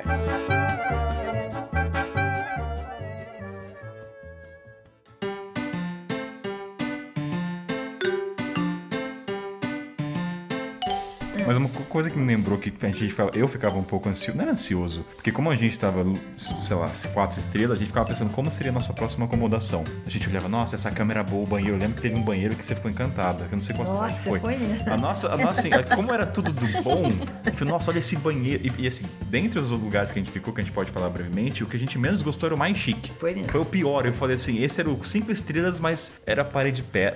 Fala os lugares, mas qual... Era, era muito, tudo muito escuro. Era um hotel taxado como bom, mas assim, tudo muito rústico, mas tudo muito pesado. Tudo muito preto, escuro, marrom, tudo as- os móveis muito rústico e, e eu particularmente não gostei. E o que eu me apaixonei lá foram pelos riads, né? É, o são- Kiades é tipo de uma acomodação Marrocos que é característico. é característico deles. E assim, o que me, encantou que eles não se preocupam muito com a fachada. Então você chega no local aparentemente simples, a hora que você abre a porta, que você entra, uau, que lugar lindo. Então assim, cada vez que a gente ia mudar de lugar, criava-se uma expectativa entre a gente, putz, onde será que nós vamos ficar? Entendeu? Vou ser sincero, às vezes não queria sair do Riad, porque Nossa, era muito mais gostoso ficar no Riad do que sair. Ó, eu lembro, essa cidade, não sei se você vai concordar, mãe, mas foi a cidade que acho que você Qual? menos gostou, Chafchaouen. Porque Chafchaouen, pro ouvinte, é aquela cidade azul, Azul, do... É, é, Sim. azul do Marrocos. E Cidade aí azul. pessoal vai pra... É meio instagramável, vamos dizer o termo aqui pra gente, né? Pra tirar foto. O que, que você tem pra fazer lá? Que Marrocos, até a Alan tava falando, é muito de compra, comprar objetos, comprar coisa. E tem uma frase sua, mãe, que você vai lembrar. Qual que era a frase que você comentou? Ai, isso aí eu acho lá na 25. Cara, mas assim. 25 de março, é pra quem não é de É, São pra quem Paulo, não é de é São 25 Paulo. de 25 março. de março, é. gente. Eu resumi aqui. O centro do consumo paulista. Mas não é, gente. É, o que o Kainan falou é verdade. Lá, tudo pra comprar. E eu fui com o intuito de curtir, de passear. Foto eu gosto, mas assim, diferentemente de mostrar as fotos, Pra mim, eu tenho Instagram, não tenho uma foto da minha viagem, não gostava de participar dos vídeos do Kainan, mas assim, eu gosto de vivenciar o momento. Então, e- ia lá, todo mundo querendo vender, vender, vender. Eu não fui pra comprar. Isso é uma coisa até que me irritou um pouco no nosso. Como é que chama? O motorista lá que a gente. Ele ficava levando, Ah, é parava. verdade. O que, que vocês vão comprar aqui? Eu parava e, meu, a gente não vai comprar nada. Eu não Era engraçado ver comprar, a cara da minha mãe quando entendeu? assim, ele parava um lugar pra vender tapete, eu sabia que minha mãe Ele ia queria comprar. que vender de qualquer modo pra gente. E eu não fui pra comprar, gente. Entendeu? Eu fui pra curtir o momento, pra comer. É uma coisa que me encanta em viagem, conhecer a culinária, ainda mais Marrocos, com os temperos, aquelas coisas. Isso era uma coisa que, que me encantava. Tanto é que eu falava, Kainan, vamos comer. Sentava em restaurantes legais, ia pra, pra biboca. Eu gosto de tudo. Mas essa frase da entendeu? 25 de março pesou. Mas não é, que é muita tranqueirinha. Eu falei, ah, eu não vim aqui pra isso. Não é que eu falava assim, não fala isso, mas tudo bem, você pode achar, mas não fala, entendeu? Ah, mas eu 25 de- falei. Não fala, mas eu falei. Entendeu? E você entendeu o espírito. Eu entendi. Agora, esse local que você falou de Chef Chuen, que é a Cidade Azul, é lindinho. Mas é lindinho pra você ir lá ver. Registra umas fotos, porque é encantador, você vê as tonalidades, tudo. Bastou. Fica lá algumas horinhas, perna pra que te quero. Eu queria sair. Só que a gente teve que dormir lá. E o local que a gente Nossa, foi era hospedado era, muito maravilhoso. bonito. Então a gente passeou, foi legal, mas curtimos mais o Riad, que era lindo. Não, você imagina o pé rapado, mochileiro. Cada lugar que eu ficava, nossa senhora, tinha ar-condicionado, banho. Cara, eu acho que eu entendi o valor de um bom chuveiro nessa viagem. eu entendi o quanto o chuveiro de uma ducha boa faz diferença. Ai, minha mãe não gente. pode Assim, falar o é- mesmo. É, tadinha. não. Eu só meti ela nas enrascadas. Eu comecei a entender a sutileza do chuveiro que é água fina, que é maior. Sabe, é muito sutil isso. então eu comecei a Uma entender. ducha, um uma ducha, entendeu? Tem a potência, se é Que não é qualquer ducha. E o travesseiro? Oi? Não, todos eram. Cara, todas as camas eram boas. Lana, eu juro por Deus, assim, foi um momento. Então, mas você não valoriza o travesseiro? Porque assim, travesseiro de rosto é sempre uma surpresa. Eu durmo sem travesseiro. Eu também durmo sem travesseiro. Aí, ó, viu? Pa- Mãe e filho. Eu não sinto falta de travesseiro. Eu também nenhuma, cara. Travesseiro pra mim é se eu for ver uma TV, alguma coisa que eu tenha que levantar. Mas na hora de dormir, é sem nada, entendeu? Mas todos que a gente foi, tinha tudo muito gostoso, gente. Não, não, foi muito bom. É, Nossa, que saudade. E o chuveiro de vocês tirando o balde também era só pé. Era, era sempre uma surpresa. E teve até nesse, em Medellín. Gente, mas é que era uma surpresa pra mim também. Era- é, em Medellín não funcionava, a gente ia, vai lá ver se o chuveiro está funcionando. Aí não funcionava, tinha que chamar o rapaz. Ai, meu Deus, é verdade. De Medellín, eu até lembro, era o Zé Roberto. O Zé Roberto não tá funcionando. Era bem. é, foi, Ah, mas deixa eu fazer um comentário aqui. A gente pegou ótimos chuveiros, mas o primeiro foi horroroso. O primeiro, que era uma biboquinha de um hotelzinho que a gente ficou, foi quando a gente fechou o nosso plano pacote. Ah, é verdade, o primeiro. Não, é. o primeiro ficou bem a desejar. Ó, Mas estava então- funcionando, pelo menos da Rose da não tava tava, nem né? A gente não funcionando. chegou nesse. Tanto Mas que estava muito a Rose ruim, só nem. A água não esquentava. Você vê que o remorso de Dona Rose é tão forte que ela não esquece o nome Zé Roberto. Ela lembra Sim. o nome da pessoa. eu acho que minha mãe também ela sofreu um pouco na Colômbia, porque minha mãe ela já é uma pessoa que sente muito calor. Ela tem muito calor dentro dela. E ela também estava né, naquelas ondas da menopausa de vem calor, vai calor, vem calor, vai calor. Sim. E ela estava na Colômbia, Sim. em Cartagena, Caribe. Que assim, gente, é um Gente. lugar. Eu, eu nunca estive num lugar tão quente em toda a minha vida. De você respirar e parece que você tá fazendo in- inalação, sabe? De tão quente que é. De tão abafado que é. Minha mãe transpirava. Minha- gente, tadinha dela. Eu lembro até que a gente foi fazer aquele free walking tour, né? Que eu já comentei aqui. E aí a moça do Free Walking Tour normalmente tem aquele guarda-chuva colorido, né? Laranja, verde, tá escrito Free Walking Tour. E ela falou: Alguém quer o guarda-chuva? Minha mãe falou: Eu, por favor, eu quero guarda-chuva. Então a guia ficou sem guarda-chuva e minha mãe ficava segurando pra pelo menos proteger do sol. Mas eu fui atrás dela, ajudando É ela, verdade, assim. você foi ajudando. Mas ela sofreu com calor, pelo menos que eu lembro. Comprava sorvete, comprava gelinho, ficava comprando tudo pra tentar se refrescar. Mãe, ô mãe, mamãe, mãe, ô mãe, mãe. Eu quero falar uma coisa que é o que eu lembrei, que pra mim me marcou muito. O Kainan vai lembrar disso agora. Tanto é que no final da minha viagem eu tava tão esgotada, gente, que eu queria vir embora. Que se eu pudesse adiantar minha passagem antes, eu achei que o tempo que eu fiquei foi muito. E assim, a gente andou muito de carro. A gente fez várias cidades, a gente andou bastante pro Marrocos. E muita cor terra, muito. Eu senti muita falta de cor, gente. É. Foi me dando uma depressão, um período. Foi muito louco isso. Você chorou, né? Você No chorou. final eu chorei. Um dia eu falava que eu não queria ir embora. Faltava acho que dois ou três dias para eu retornar. Foi me cansando, porque assim, ficamos no deserto e assim, na- na- nas viagens era muita plantação e as casas, tudo em tons de terracota. Terracota. Até pra uma questão só pro ouvinte entender, questão climática, do vento, Ah. Sim. areia, né? É. É, você pode complementar. Tô passando o meu sentimento. E assim, e aquelas pessoas na rua, aquelas roupas, muitos beduínos de preto, aquele capuz, aquelas roupas. Foi me dando uma depressão, gente. Muito louco isso. Isso me incomodou. Até eu falava assim pro Kainan, até a gente comentava. Claro que eles não estão sofrendo, isso é uma cultura deles. Pra mim mexeu. Tanto é que eu, quando eu retornei pro Brasil, eu vim por Casablanca. Quando a gente chegou em Casablanca, a gente pegou um hotel pra dormir, né, antes do meu retorno, e era de um lado de um shopping. Você lembra disso? Nossa, isso é.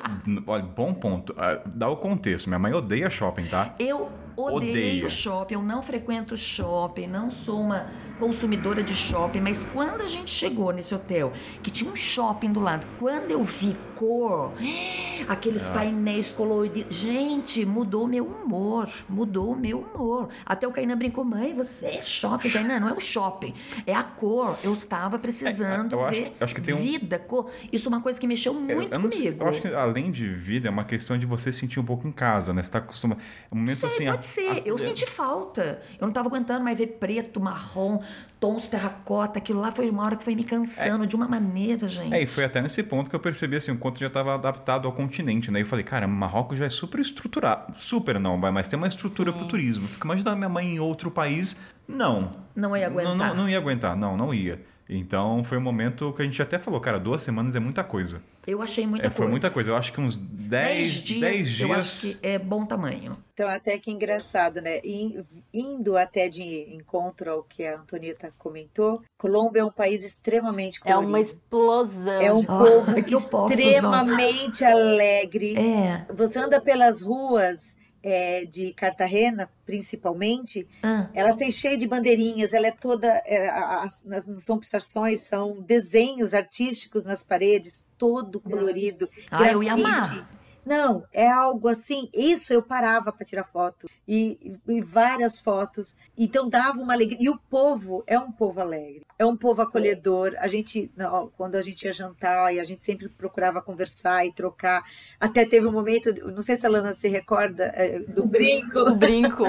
Como não me lembrar do brinco? Eu, eu aí eu e lá também eu amava porque eles têm bastante é, Peraí, o que, que Ela brinco? vai- ela vai Peraí, peraí, eu não tô contar, vai entendendo. contar. Ah, ela vai contar. Ah, tá. Não, lá tem, tem, tem mu- muitas, é, é, o que a Antonieta comentou, né? As, as pulseirinhas. Então, eles são muita é, artesãos que tem, que fazem essas pulseiras, essas coisas. Então, ficavam Eu na, amo. na noite, né? Faziam no chão, assim. E a gente comprou, eu comprei para as minhas filhas, enfim. E eu, quando eu fui nesse, nesse, neste restaurante, aí tinha uma menina que nos serviu tal, e ela tava com um brinco lindo. Eu falei para ela, nossa, eu amei o seu brinco. Era um de uma cruzinha, assim. Ela falou assim, ela, aí ela falou que um lugar onde tinha tal. E eu acho que eu ia embora no dia seguinte, É. né? Aí eu falei, não, tudo bem. Eu falei, já comprei tantas coisas, não se preocupa. Aí ela falou, onde vocês estão? Aí eu falei, nós estamos. No Papaya. Lá era o papaya, papaya, eu lembro lá. Eu falei, nós estamos no papaya. Aí ela falou, ah, não, não sei o que tal. E conversamos tal. Ela falou, ah, se eu conseguir achar tal, eu, eu te levo. Ela falou, mas não se preocupa, não. E eu tava de saída, a menina chegou lá com o Ai, que brinco. graça, cara. Que legal. Então eu tenho o brinco assim com muito carinho, guardo ele com muito carinho. Tem um valor E muito ela foi lá. é, E minha mãe, E eu falo assim, mas Ela conversava com todo mundo. Eu lembro quando a gente foi pra Comuna 13, lá em Medellín, que é você tinha que pegar metrocable, pega, pega o teleférico para você subir o morro. Gente, isso para mim foi outro, né? Porque, mãe, ela, Comuna 13 é uma favela pacificada. Nós temos diversas favelas pacificadas no Rio de Janeiro, por aqui. E eu, mas e nunca fui em uma favela aqui em São Paulo. Falei, Lana, a gente vem aqui, eu vou numa favela aqui. Eu falei, lá em São Paulo eu nunca fui Mas é que lá favela. tem muito "Mãe, contexto histórico. Lá tem todo o contexto Sim, histórico do Pablo Escobar, todo o contexto histórico social e político também da Colômbia. E eu sou uma pessoa que, assim, eu gosto muito de museu, né? Eu já falei isso em alguns episódios aqui no Mochileiro Sem Pauta. Alguns, não todos, né? Quase todos. E Eu também gosto. Também. Ah, e Antonieta. Lunga já junta também.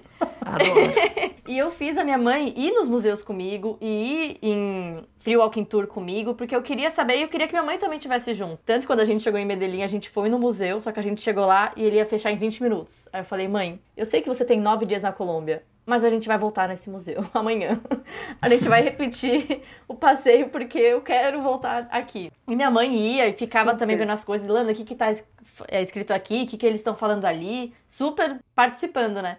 Só que especificamente na Comuna 13, a minha mãe ela saia conversando com todo mundo. Assim, ah, se uma pessoa tá com a camisa do Palmeiras, minha mãe é palmeirense. Aí, de repente, eu tô andando aqui, cadê minha mãe? Perdi a criança, né? Tá lá minha mãe se, se comunicando em mímica com o cara pra tirar uma foto com ele. E o cara não entendendo nada. E era só porque ele tava Gente, com a camisa. com a camisa do Palmeiras, igualzinha, só que não era do time de lá. É que eles gostaram da camisa, da camisa do Palmeiras e fizeram legal. igual lá, mas não tinha nada a ver com o Palmeiras daqui. Era só o símbolo Olha que mesmo. louco. E as crianças também lá no parquinho. Que a gente andando lá na escada, aí tinha umas quatro crianças descendo um escorregador que tinha lá, porque lá é muito morro. Então ou você pega o metrocable ou é uma infinidade de escadas pra subir e descer. Só que pra deixar alguma coisa mais divertida, eles fizeram escorregadores pra quem tá descendo, até pras crianças, tipo alguma coisa mais Ah, divertida. que legal. E as crianças ficavam brincando lá. E aí eu perco minha mãe, ela tá onde? Descendo no escorregador com as crianças. Aliás, Lana, eu vou trazer esse momento para nossas mães aqui, né? Que a gente fala que quando a gente assume o papel de mãe, né? De conduzir. Agora eu quero saber delas. Antonieta e Dona Rô, vocês acharam realmente que a gente estava no comando ou vocês permitiram? Eu 100%, sem um fio de dúvida. Até porque eu tava num país onde eu nem consigo me comunicar, porque eu não falo inglês, eu tava totalmente dependente de você. Olha, fala de novo, fala de novo, vai Totalmente. depender. Se te fez bem isso, vou falar novamente. Totalmente dependente de você. Mas assim, claro, a, a diretriz era no sentido do nosso diálogo, que a gente quer, a gente sempre foi muito democrático nas nossas decisões. Mas tomar linha de frente, É, te- teve dúvida, lugares que no que meu minha- caso foi ele. Teve lugares que minha mãe não gostou muito do Riad, né? Do hotel, e eu procurava, saía. Porque não tinha como, minha mãe ficava lá, ou pegar comida, eu tinha que sair. É, cansa um pouco isso até pra quem for viajar com mãe, se sua mãe não fala. Acho que nem questão linguística, é um momento que sua mãe tá lá pra curtir. Então você sabe que você vai tomar as rédeas, tá? entendeu? É, acho que isso vai acontecer com todo mundo, mas agora passo pra Lana e Rose, como é que. Totalmente. T- Assim, total, a Lana totalmente pé da situação de, do comando do que nós iríamos fazer, ela planejando, ela pesquisando antes, porque ela baixava, né, até mesmo às vezes o mapa, qual né? ônibus que a gente ia pegar, ela baixava o mapa, porque a gente ficaria sem internet, né? Então ah, ela é, já. calma aí, só pra então ela colocar. É, a, a gente não tinha internet fora do Wi-Fi. Então a gente não Sim. tinha como pesquisar qual linha de ônibus vai pegar, qual linha do metrô vai pegar. Então eu tinha que ver isso tudo antes da gente sair. Isso aí também mudava um pouco Então, a à viagem. no- então, à noite ela começava a mexer. E aí, onde nós vamos amanhã? O que, que nós vamos fazer? Então, eu já ficava ali. E, a- e isso me trouxe um conforto muito grande. Me trouxe uma. uma, uma porque quando você tá. O, o Kainan e talvez a Lana também vão falar. É uma responsabilidade, quer queira, quer não. Você entendeu? Então, eu, então, eu tem- sempre tive essa responsabilidade. Então, se vai dar certo, se a gente vai chegar no local, se, tá, se realmente aquele. E então, para mim, foi um momento de realmente de descansar, de leveza, de liberdade. Foi assim, ah, eu, eu posso falar sem sombra de dúvida que foi a viagem mais leve que eu fiz É, minha Olha! fa- apesar de fale tudo. por vocês duas, porque do lado de cá é, é um Pois- fardo gigante, né? Porque, Landa, Pela- Não, eu te- sei- tem a história da manga, que minha mãe não contou. Que ela adora essa história. manga? Sim. foi, foi exatamente na, na- na- subindo a Comuna 13. É, bom, e- eles vendem, né? Então a manga meio verde ainda, ela, com, ela não copo plástico e ela cortada toda assim Mentiras. em tiras, né? E eles colocam sal e limão e algum Pimenta do temperinho deles. reino. Sim. Então, aí você come assim com os, os toletinhos. E aí eu vi, e ela, a Lana queria chegar lá porque ia escurecer e a gente ia ter que descer. Eu falei, Lana, e a gente conversando ali, foi bem perto de onde eu tirei foto com o rapaz, com a camisa do Palmeiras. Falei, Lana, deixa, peraí que eu vou comprar. Aí nós não tínhamos trocado, né, Lana? Acho que o valor não tinha. Ela falou, não tem. Eu falei, não, mas eu vou dar um jeito aqui. Ela falou, olha, nós vamos subir e na volta a gente compra. Ela falou, eu vou me vingar de você de todas as vezes que você falava. Ah, não, agora não. Depois a gente, na volta a gente compra. E a gente voltou por um outro lado e eu não comia Tipo manga. assim, se quiser comprar, vai você, te vira, né? Não, mas é porque eu tava é, comandando dinheiro também. Então eu troquei as moedas, né? Eu que tava com o dinheiro todo. E a gente tava com o dinheiro contado pra pegar o ônibus e o metrô pra voltar pro nosso hostel. Então também não tava assim, mãe, vamos comprar porque tá sobrando. Não, mãe, a gente tem que voltar pra casa agora, calma aí. Então foi muito curioso porque ela também nem sabia quanto que a gente tinha de dinheiro. E isso daí de dinheiro teve uma curiosidade também quando a gente tava num restaurante em Cartagena, que minha mãe passou o cartão dela. E pra quem não sabe, na Colômbia é tipo um real pra 700 pesos colombianos. É assim, é muita. O numérico é muita diferença. E deu, sei lá, 30 mil pesos colombianos a janta, né? Deu. Estourou lá. E meu pai recebeu, porque eles têm a conta conjunta, recebeu no cartão 30 mil. Meu pai falou: pronto, roubaram as duas, sequestraram, elas morreram, estão usando o cartão. Ligou pra minha mãe desesperado. Por que estão com o cartão? Onde você deixou o cartão? Minha mãe falou: Eduardo, isso é tipo 45 reais. Relaxa. Isso aconteceu Foi, também com, foi. com você, Isso né? aconteceu, mas foi no valor. Quando eu fui pagar o meu pacote de viagem, eu paguei bem depois. Eu comecei a utilizar, paguei numa das cidades posteriores.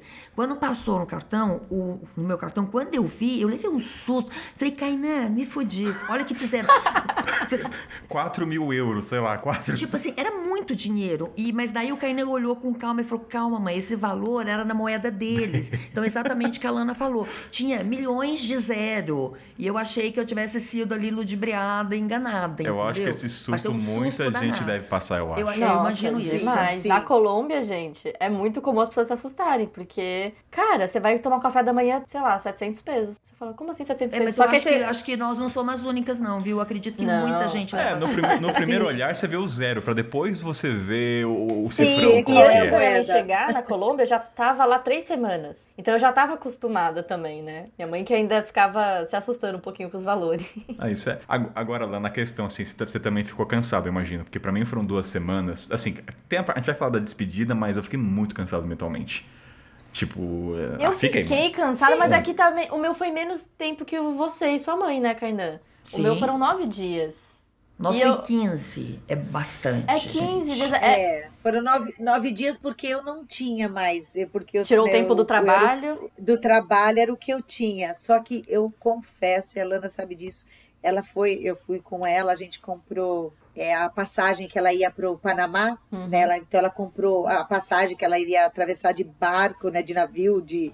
Enfim. E eu fiquei numa vontade de fazer aquilo, Sim.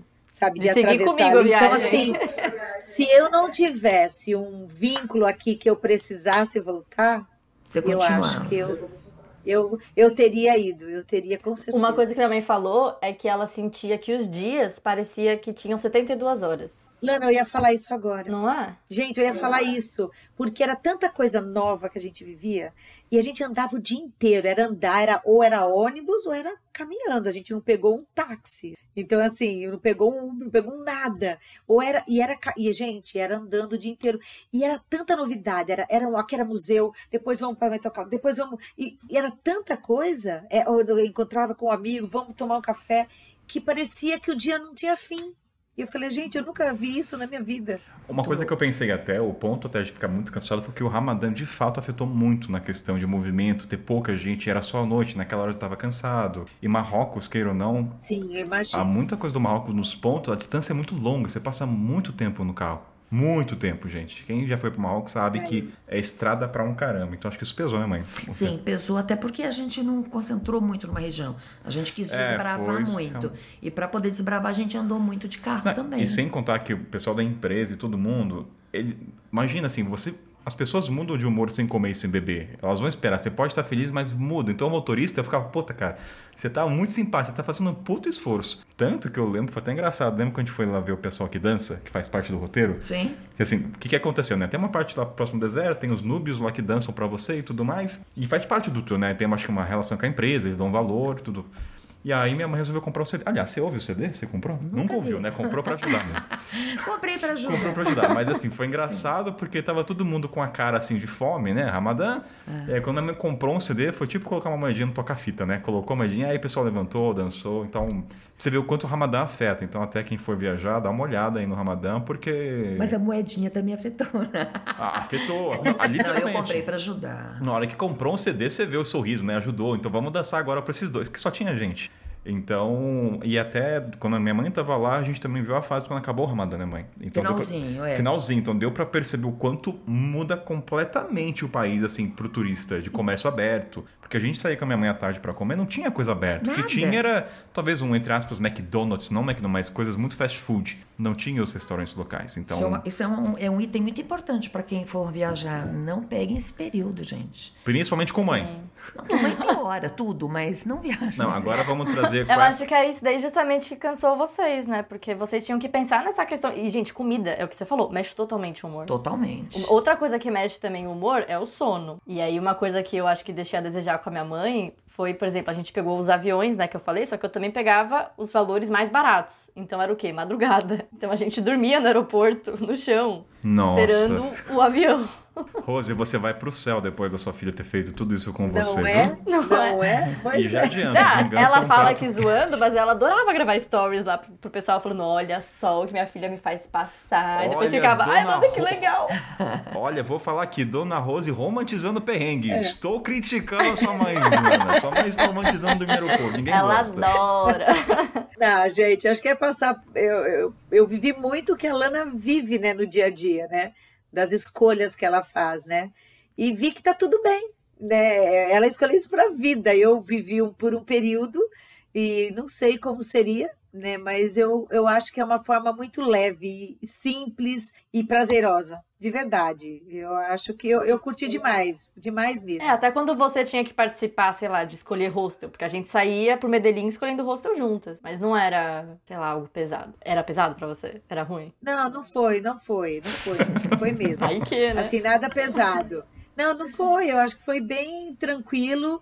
É, para mim, o que foi bom, eu desmistifiquei um monte de coisa, porque a Lana, ela, ela vive dessa forma, né? Ela curte viver dessa forma. Então, para mim, não conhecer esse mundo, eu meio que margi- marginalizava de uma certa forma, né? Então, para mim, foi uma liberdade muito grande. Daqui para frente, é, a Lana, é, a- das nossas maiores brigas, ela saiu daqui e falou: Lana, não vai ficar em quarto comunitário. Até então era hostel, quarto comunitário. Mas imagina Couchsurfing. Gente, então para mim. Gente, eu fiz um três pacto. promessas pra minha mãe. As brigas foram por isso, assim, gente. Foram essas Exatamente. Eu coisas. falei, mãe, eu não vou pegar carona. Mãe, eu não vou ficar em casa de couchsurfing homem, barra quarto compartilhado em hostel. Mãe, eu não vou ficar mudando muito meu roteiro, porque eu tinha uma ideia das cidades que eu queria passar. Eu não vou fazer nada disso. Nas primeiras 24 horas, eu cheguei de carona na casa de um couchsurfing numa cidade que não tava no meu roteiro. Olha. Então, pra ela, foi assim. Foi aí que começou a briga, né? Porque eu falei Sim. várias coisas que eu não ia fazer e que eu fiz tudo. Mas as brigas eram por isso, porque eh, eu. O meu medo era, era o preservá-la mesmo, sabe? A segurança dela. Para mim, ela estava colocando mãe, a, a o segurança coração da mãe. de mãe. É. As brigas eram, ela por que vocês brigavam tanto, gente? Era isso.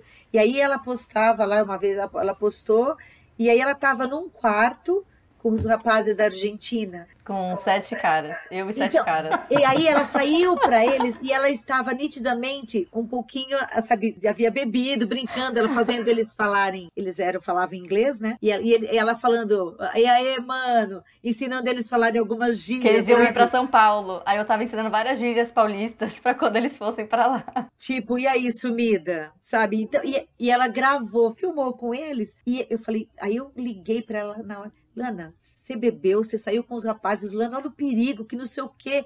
Mãe, eles são super gente boa. Eles fizeram a minha estadia aqui na Argentina ter cor, porque eu já estava para sair daqui, porque eu não estava curtindo aqui. Aí eu comecei a aprender a admirar artes, a valor, ver como foi. o de um deles gostava muito de artes, a Lana.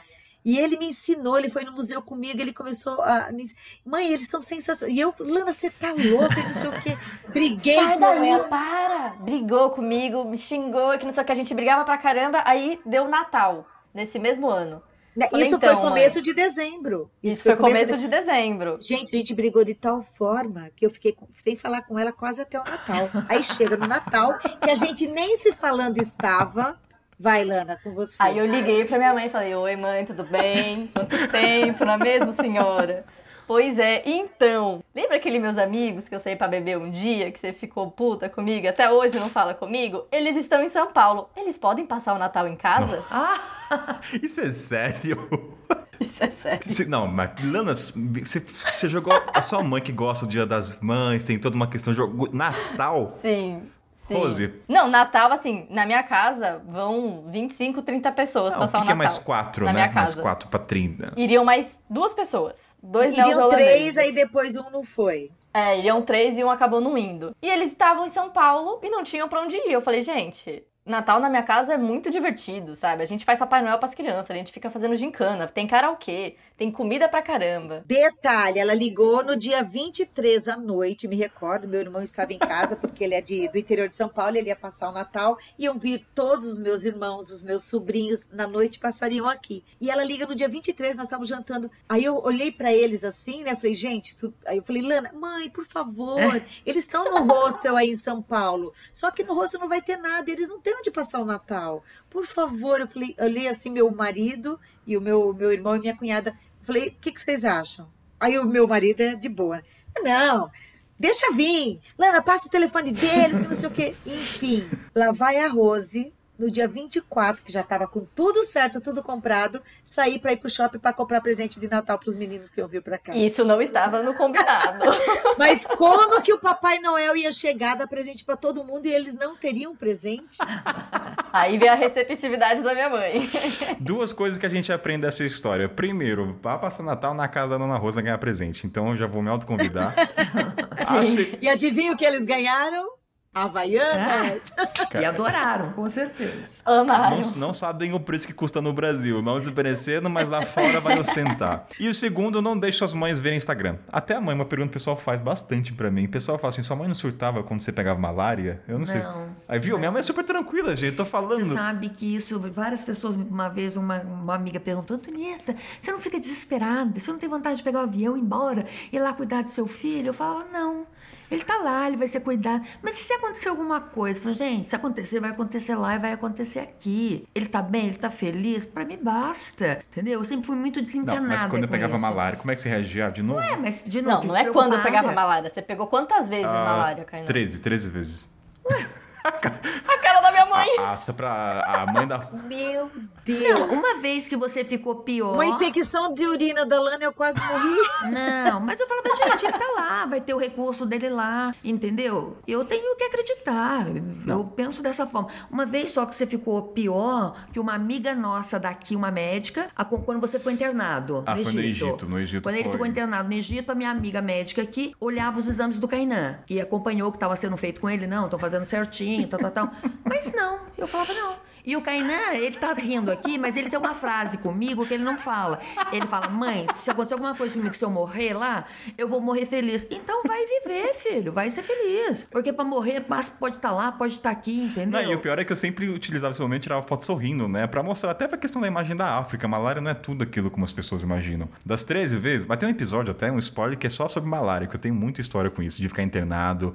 Mas assim, se você é mãe da. Tipo a Rose aqui, que é toda preocupada, do Instagram, gente. Não faz isso, entendeu? Não teria briga, Rose, se você tivesse no Instagram. Não, minha mãe era a primeira pessoa que vê meus stories. Ela e minha avó. Que minha avó também, eu não sei se ela. Ela fez Instagram e ela ficava vendo meus stories e comentava todos os Ah, stories. não, isso, é- isso é muito ruim, isso é muito ruim. Não, não faça isso, gente. É, ela sofre, hoje, ela, ela ainda hoje sofre Nossa. muito. Mãe. Não, porque eu acho que até uma dica, não com a mãe viajando, mas assim, não seja aquela mãe que pergunta todo dia, porque vamos supor que você não tem internet durante três dias, sua mãe vai surtar. Então, assim, não. Não, mas eu acho que isso minha mãe entendeu logo no começo. É. Ela não. Não, tem gente que não fala todo. É, a Lana tinha o cuidado de falar, olha, eu vou para um lugar, eu não sei como vai ser lá, então Hum. eu posso e, e lugares que ela sabia como eu ia seria e ela já É, isso é uma coisa que eu fazia também, né, mãe? É, mas isso eu acho que você nunca vai poder reclamar de mim. Eu e o pai somos as pessoas mais desencanadas, nunca fomos, assim, pegar shows, tem que ligar. Nunca? entende? Nunca, mas nem quando morava aqui. Morava em São Paulo, a gente tá no interior, a gente nunca teve essa relação muito grudada, sabe, de ter que ficar ligando. E quando ele foi embora, menos ainda. e eu só até ligava também quando eu fazia uma grande mudança. Mãe, eu tô mudando de país. Eu avisava É, e, quando era dava- uma e coisa. você sempre mandava mensagem. É. Então eu sabia que ele ia mudar, que ele ia fazer fronteira. Quando ele chegava em algum lugar, ele mandava, ó, cheguei, tô bem, entendeu? É, eu avisava, ó, mas esse lugar é internet talvez, então saiba que eu possa É, mas eu nunca um fui pouco. neurótica, assim, ah, preocupada. Não, eu sempre fui. Bom, já falei que eu acho que eu sou um pingo fora da curva, né? Um ponto fora da curva. Mas tranquilo, eu não, não fui muito. É meu É, jeito. acho. hoje, hoje eu lido bem com isso, né? Eu acho que a Lana também tem uma maturidade maior de quando ela saiu daqui e o- tudo que ela viveu, mas talvez por ser mulher, sozinha, Ah, eu com certeza. né, na estrada. Então, eu tenho três meninas, Não, né, mas aí eu Antônio? Então, concordo com você, a relação é diferente. Ela sozinha, É, mas mulher. assim, mas hoje, hoje eu posso dizer é, que eu tenho, eu acho que é esse sentimento que você está colocando. Então, para mim foi uma conquista. É, não foi uma coisa fácil para chegar. Mas eu, mas hoje. eu concordo com você, porque é diferente uma mulher na estrada e um homem na estrada. Entendeu? Isso aí. E assim, eu, Eu tava que pegando é. carona. Não. Eu tava dormindo sozinha em casa de homens Não, isso aí eu dou, eu dou a mão à palmatória à tua mãe, eu concordo com ela. Eu acho que mesmo eu sendo essa pessoa mais tranquila, assim, se fosse uma menina, eu ia ter um olhar diferente, uma preocupação diferente. Até mesmo todos esses momentos que a sua mãe colocou aí de briga, de.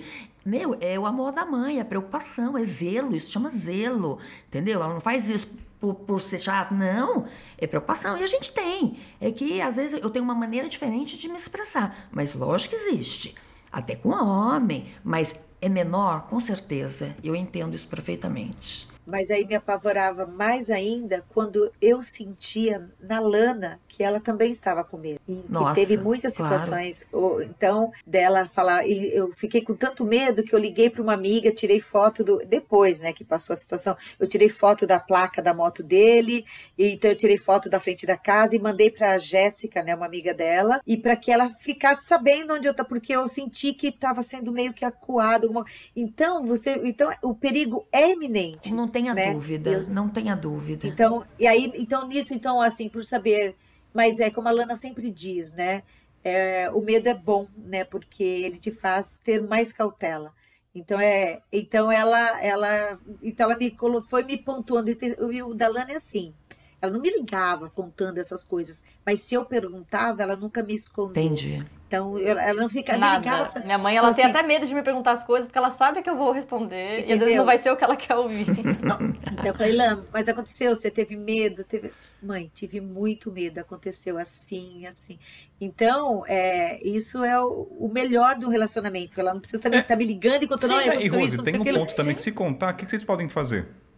Exato. Cara, tem histórias de exato. policiais que eu nunca contei nem no programa, que eu nem vou contar. Aliás, eu já descobri muita coisa do Kainan via podcast. Escutando o podcast, eu descobri Idem, tanta meu, coisa. Ai, meu Idem. Deus do céu. Idem, e tá tudo lá marcadinho que eu preciso descobrir. Eu falava, gente, Caína, ele vou ter que parar de participar. É, Não. mas é legal, eu acho Não, assim, tem mas que- eu descobri através do Questão, programa. assim, vamos primeiro começar com Lana. A primeira coisa, né? A mãe dela não sabia que a Lana renegava ser paulistana, brincadeiras à parte, né? Ah, ela já sabia, Ah, o que, que mais? que, que mais? Agora sim, vamos trazer. O que, que você soube pelo podcast da sua filha? Porque o meu eu sei que é muito questão de droga, né? De exportação. Não, de não? você ficar preso. É, isso aí. entendeu? Então, você imagina, Rose, contar isso, fiquei preso. Não dá pra contar, eu tenho que me livrar sozinho. Não, não tinha como. Então. É, Eu acho que eu até, às vezes, não contava pra minha mãe algumas coisas, porque eu sabia que eu ia preocupar. Exatamente. E eu acho que por ela estar longe de mim, ela ficava se sentindo impotente. Isso é um sentimento horrível em relação é, ao filho. até por isso que a gente ligava pros amigos, né? Pelo menos é só pra desabafar. Exato. Porque eu falava, mãe, tô preso. Tô fudido. O que, que ela vai fazer no Malawi pra me ajudar? Cara, não. Te vira, Kainan, entendeu? Então. Na verdade, vocês não mentiram, vocês omitiram, né? Então, tudo bem. É Omitimos verdade, omiti. Mas é que eu acho que foi muito bom também ter ido viajar com a minha mãe, porque a gente pôde conversar e entender essas diferenças cara a cara. Porque tava muito difícil se expressar pro WhatsApp na internet não constante, né, digamos assim. Porque às vezes eu tinha internet, às vezes não, então a gente falava assim, às vezes não. E eu precisava conversar com ela meio que pra entender também esse lado dela, porque, claro, eu era uma pessoa que tinha uma vida toda já estruturada em São Paulo. Tava fazendo pós-graduação em ciência política, com trabalho fixo, produtora executiva na TV, tava namorando dois anos, namoro estável. De repente, tranquei a faculdade, terminei o namoro e pedi demissão e comecei a fazer essas coisas que eu não fazia antes. Então imagina a cabeça da minha mãe também, né? Isso é um pouco conflitante até dentro de mim. Não, o que, é, é, o que eu sentia, que era um conflito dentro da Lana, não era uma coisa que ela tinha resolvido, um negócio totalmente resolvido, porque ela terminou de um relacionamento que ela gostava da pessoa. Você entendeu? Sim. Naquele momento tinham diferenças, como todo relacionamento, mas ela gostava dele. E nós também, particularmente, gostávamos. Uma pessoa conviveu com a gente dois anos. Gente, minha mãe, ela sofre mais pelos meus términos do que eu. Sim, sabe? São pessoas. A Lana, a Lana é uma pessoa abençoada de todas as pessoas que passaram na vida dela, sabe? De, de relacionamentos que ela teve. Foram pessoas como ela, sensacionais, sabe? Então, a gente. É que a gente atrai, né? Então, ela atrai pessoas, realmente, todos os meninos que ela. Ó, o elogio aí, hein, Richard? Ó, o elogio É. pra você. Sim, então são pessoas que, gente, isso, isso é outro, outro assunto, porque eu não tenho homem, né? Não tenho filho homem. E eu, é, então, as minhas três meninas, elas namoram, então, e os meninos, ah, e elas realmente, elas escolhem assim a dedo, porque eles são, eu, todos os meus ex-genros, Olha, Ó, você é Eu felizarda, amo de hein? paixão é e os felizarda, atuais, fique então- feliz, hein? então, é um privilégio para os a- a- poucas. Exato. Então, eu sofro muito, sofro, sofria, sofria. E até Só- pros meus namoros e rolos e casos de viagem, minha mãe sofria também à distância também. E sofria quando eu postava alguma coisa. Sim. Mas, mas eu acho que foi bom pra gente viajar juntas, porque parece que eu meio que reconheci a minha mãe. Porque eu acho que na vida em São Paulo, eu morava com os meus pais, eu trabalhava e estudava em São Paulo. E eu até poderia, eu tinha dinheiro pra poder morar em São Paulo, mas por uma questão de economias, né? São Paulo é muito caro. Eu morava no ABC com os meus pais e fazia tudo em São Paulo. E naquela correria de trabalho, relacionamentos, amizade, sair, ficar em casa, a gente não tinha muito tempo só as duas pra sentar, conversar e falar: Oi, o que tá acontecendo na tua vida? Me fale sobre você, quais são as mudanças que tá acontecendo dentro de você. E na Colômbia a gente não tinha mais nenhuma interferência. Éramos só as duas e a Colômbia. Então a gente conversava de coisas muito profundas, a gente chorava, a gente se emocionava, a gente compartilhava memórias. E isso, querendo ou não, meio que me reapresentou pra minha mãe. Então minha mãe ela pôde ver quem era a nova Lana. A Lana que estava sendo construída na viagem, digamos assim, né? Porque eu também não sabia muito bem. Uh, eu tô pensando, teve isso com você comigo? Acho que não, né? Eu acho que não. Nossa, é, é muito diferente as conversas da Lana com a mãe, com a minha e com a minha, né? É, minha mãe é mais. Não, eu também acho que não, né? Eu Foi- acho que não.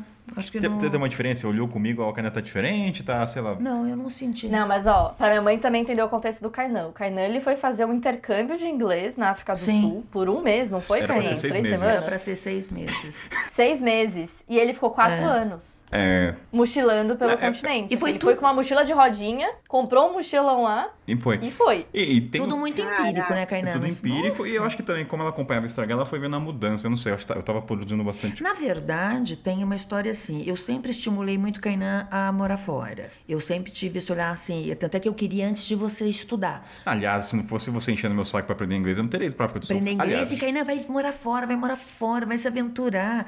Porque eu morei fora, né? Que Eu comentei que eu morei no Japão, morei na Ásia, viajei um pouco pela Ásia. E eu acho que é uma vivência que todo mundo tinha que ter. Aí eu falava, Kainan, ele acabou a escola, acabou o ensino médio, vai. Daí ele falava, não, mãe, eu quero estudar, eu quero estudar, eu quero estudar. Ok. Quando ele finalizou a faculdade dele, daí eu falava, Kainan, vai aprender inglês, vai embora, vai se aventurar. É. Daí foi onde nasceu a ideia de, de viajar. que ela sempre encheu Só o que saco assim, do inglês. era seis meses a princípio. Aí tudo aconteceu de uma forma empírica. E eu sempre estimulei o pai, a gente sempre foi muito a favor disso. Nós não somos essa família assim, apegada, quero vocês pro meu Então, lado. isso é até um ponto até na viagem independente. Vou cortar você, mãe, Pode mas falar. na questão pode ser um desafio para alguns. Daí eu não sou apegado à família, meu Deus, liga. Não. Assim, cada um tem sua maneira de demonstrar amor, carinho. O meu eu tô de bom, tá tudo bem. Então acho que isso não pesou, porque tem muita gente que eu conheço que volta pra uma questão, nossa, tô sentindo saudade. Cara, foi super de boa, isso não pesou na viagem. Isso não pesou Isso nem na na sua e nem na viagem. minha. É, é, nem na- é, que se fosse lado da minha mãe, Nem na talvez eu voltasse. Que eu sei que pessoas que vão, tá, minha mãe, não sei, acho que a Rosa deve ser, Landa, vem pra cá no ano novo.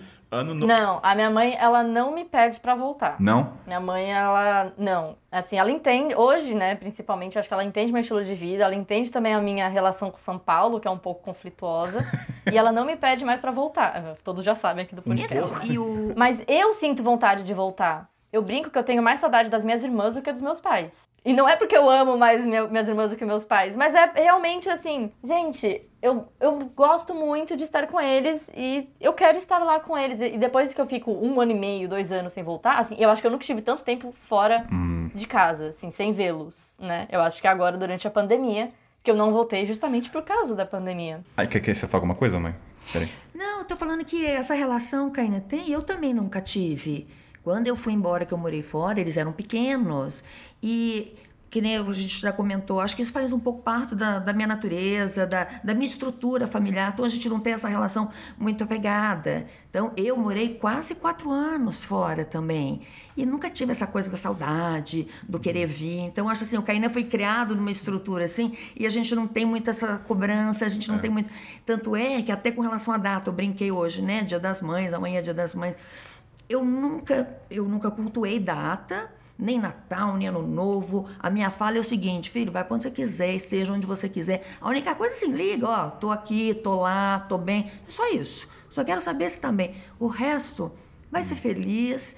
E para acontecer alguma coisa, que nem no caso, ah, malária, você não sofria. Lógico, existe uma preocupação. A gente é mãe, tem sentimento, quer o melhor. Mas assim, meu, se cuida, vê quem pode te ajudar e se tiver que acontecer, vai ser lá, vai ser aqui. E ele também fala, mas ele é terrível. Ele fala, mãe, se eu morrer aqui, eu vou morrer feliz. Então vai viver. Eu falava isso pra Entendeu? Ele sempre falou, mãe, se eu morrer aqui, eu vou morrer feliz. Então eu quero que você viva feliz. Tem. Entendeu? O- E ainda mais hoje, eu vivi fora no tempo que não tinha computador, não tinha celular. Hoje você fala com ele de celular sem pagar conta. Isso é uma maravilha, gente. Entendeu? O WhatsApp é a solução dos problemas. Então, assim, Sim. imagina, isso pra mim era É, utópico. eu acho que a internet facilita muito, essa distância. muito. Facilita muito, não, Em facilita todos os sentidos, na facilidade do contato e de custo. Eu, quando morei fora, fazia uma ligação no Brasil, era uma fortuna, gente. Entendeu? Então, assim, a realidade é essa. Então, a gente tem uma. Tá, não sei se está na genética, tá na. Né, mas a gente é muito parecido nisso. Mas eu vejo a Lana, quando ela tinha 16 anos, ela foi morar fora. Ela ficou um ano morando no Canadá. Então ela já tinha isso, né? Então ela já, então ela já viveu. Então assim, e para mim foi uma escolha dela. Ela com 15 anos, né? Até a gente fazer tudo. Então com 15 anos ela veio, mãe, eu gostaria de fazer um intercâmbio. Então com 15 anos ela, ela já começou a planejar. Ela que escolheu a cidade que ela ia ficar, como ela ia ficar, a Não, escola olha dela. só curioso também. Eu, com 15 anos, escolhi uma ilha de 2.500 habitantes, onde o transporte público era carona. Nossa! Verdade, Lana! Mãe, Tá no seu sangue Tá no isso. meu sangue, assim. A- Meu senhor, deixa eu comer minhas pipocas. Eu acho que aquela ilha faz muito parte de quem eu sou hoje. Gente, verdade. Sabe? Eu com 15 anos escolhi aquele lugar pra ficar. E eu lembro que a agência de turismo, né? Que obviamente com 15 anos tem que pegar uma agência de turismo pra ir. Não dá pra ir na, na caruda, né? Eu fui fazer o colegial, um ano do colegial lá. E eu era a cobaia, porque eles nunca tinham mandado ninguém pra aquela ilha. Olha. Olha que interessante. Nessa época você matou sua mãe do coração mesmo, né? Porque 15 anos, sua mãe já. É, Então, e lá eu não tinha celular, eu não tinha Não computador, eu não tinha Não. muita comunicação com a minha mãe, com A ninguém. gente marcava, não sei se ela se recorda, todo domingo à tarde nós assistimos o jogo do Palmeiras. Ah, é verdade, a época que eu era super palmeirense. Olha que coisa, mas assim, e foi, foi para mim foi bem difícil, né? Ela foi, ficou na casa de uma família, né? A gente tinha um contato. E olha que demais, né? Nós fomos para lá conhecer. Quando eu estava dando um ano, né, que ela iria retornar, então foi eu, o Edu e as duas, nós passamos, moramos na casa onde ela, ficamos na casa onde ela morou. Então assim, a gente, e ela mostrou a alegria dela mostrar cada detalhe, né? Então, Lana, você falando agora da carona verdade. Gente, nós pegamos carona com a Lana. Lana, É nós verdade. pegamos carona. Não, vocês deram carona. Ah, é verdade, nós Vocês deram demos, carona. verdade. Mas nós é, isso é muito doido, porque eu não sei se. Eu lembro até, eu tenho muita vontade também de viajar com minhas irmãs, por exemplo. Pra ver como que é essa relação de se reapresentar, sabe? De se Ia realmente reconhecer fora de São Paulo. Mãe, ô mãe, mamãe, mãe, ô mãe, mãe. Seguinte, galera, agora a gente tem um bloco dos assinantes aqui que interagem com a pauta, né? Então eu tenho duas perguntinhas aqui do Bruno, já é antigo aqui com a gente, o Daniel. Então, começar a pergunta do Daniel. Daniel pergunta assim: Mamães, as senhoras viram algum viajante fazendo algo de diferente e pensaram: Meu Deus, será que meu filho já fez isso também quando eu não estou junto? tem a resposta ou não? Vai, vamos ver se. Não. Que bom, né? Que bom, que bom. Não, não tenho. Eu fico pensando assim, nossa, quantas coisas será que ele faz Você que não eu pensou nem em imagino? drogas? Você não pensou se eu usei muitas coisas pesadas? Não. Nossa, então eu tô, eu tô muito bem.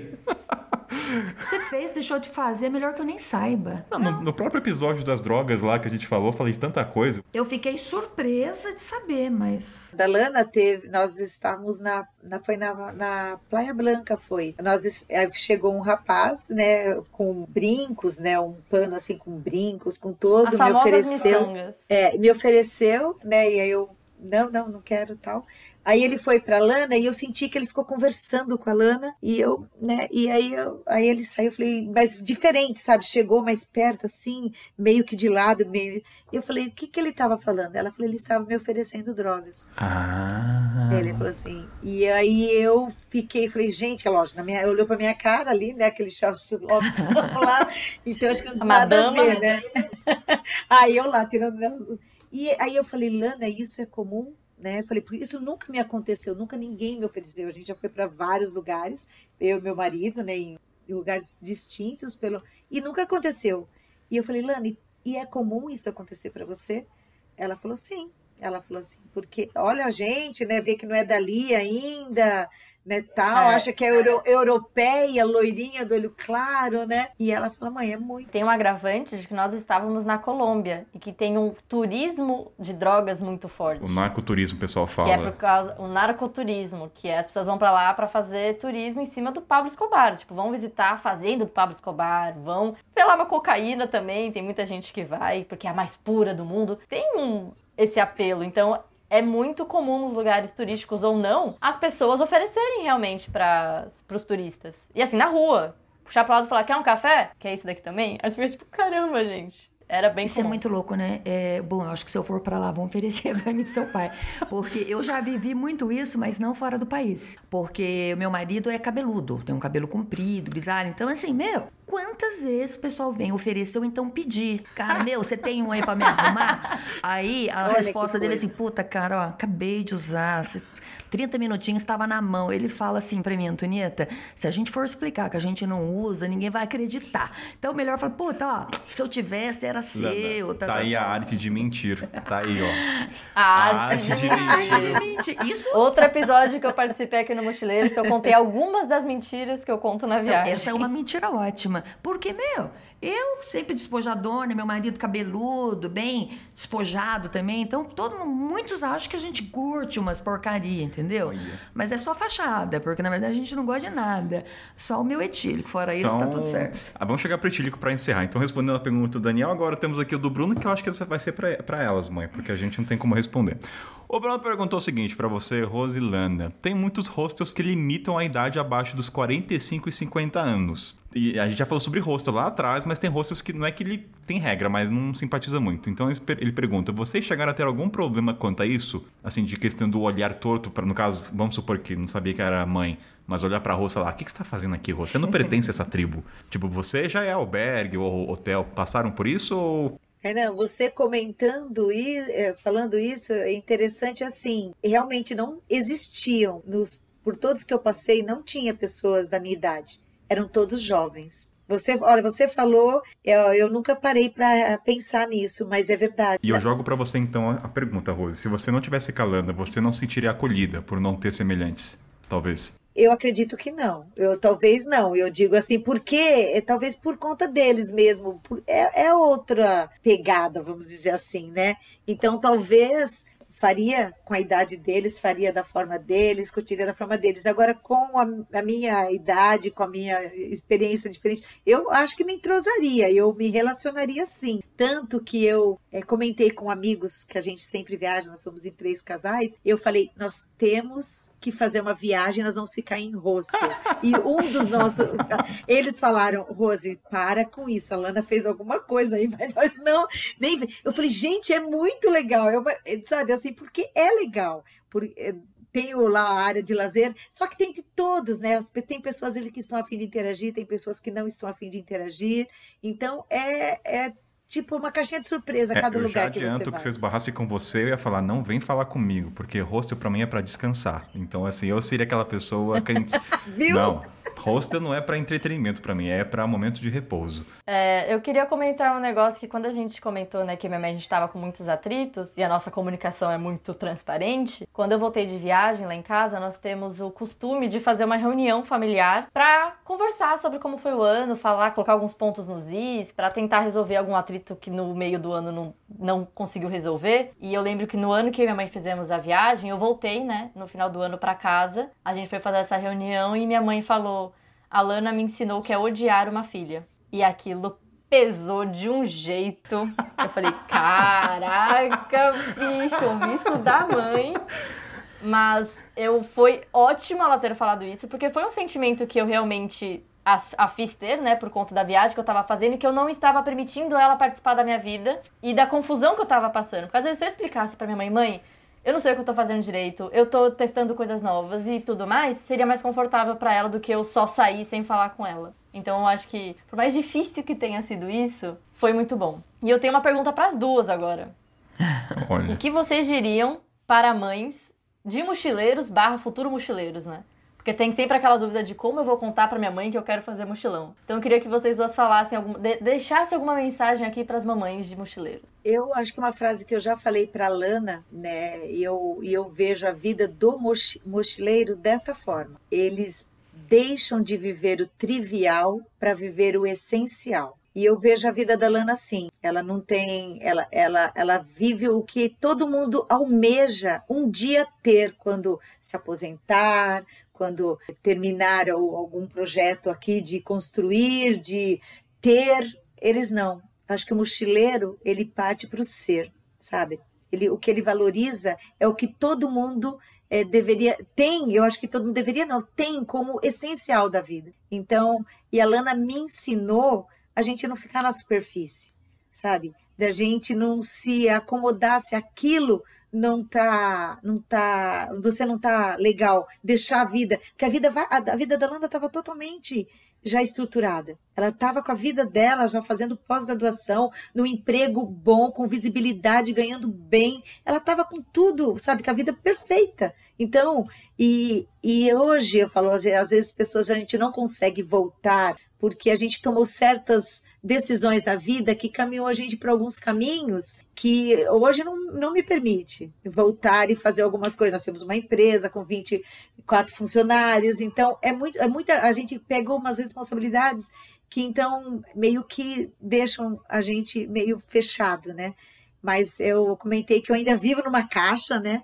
Eu gostaria de, de fazer muitas coisas e tenho muitas coisas na minha lista para fazer e essa caixa já tem vários furos e eu consigo ver um horizonte bem legal.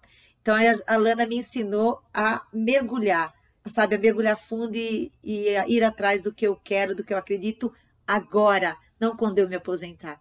Então, eu já tenho feito e estruturado muito isso. Ó, oh, mãe, depois dessa resposta da Rose, quero a resposta à altura, viu? Nossa, aí que resposta, Rose? Porque você fez isso comigo.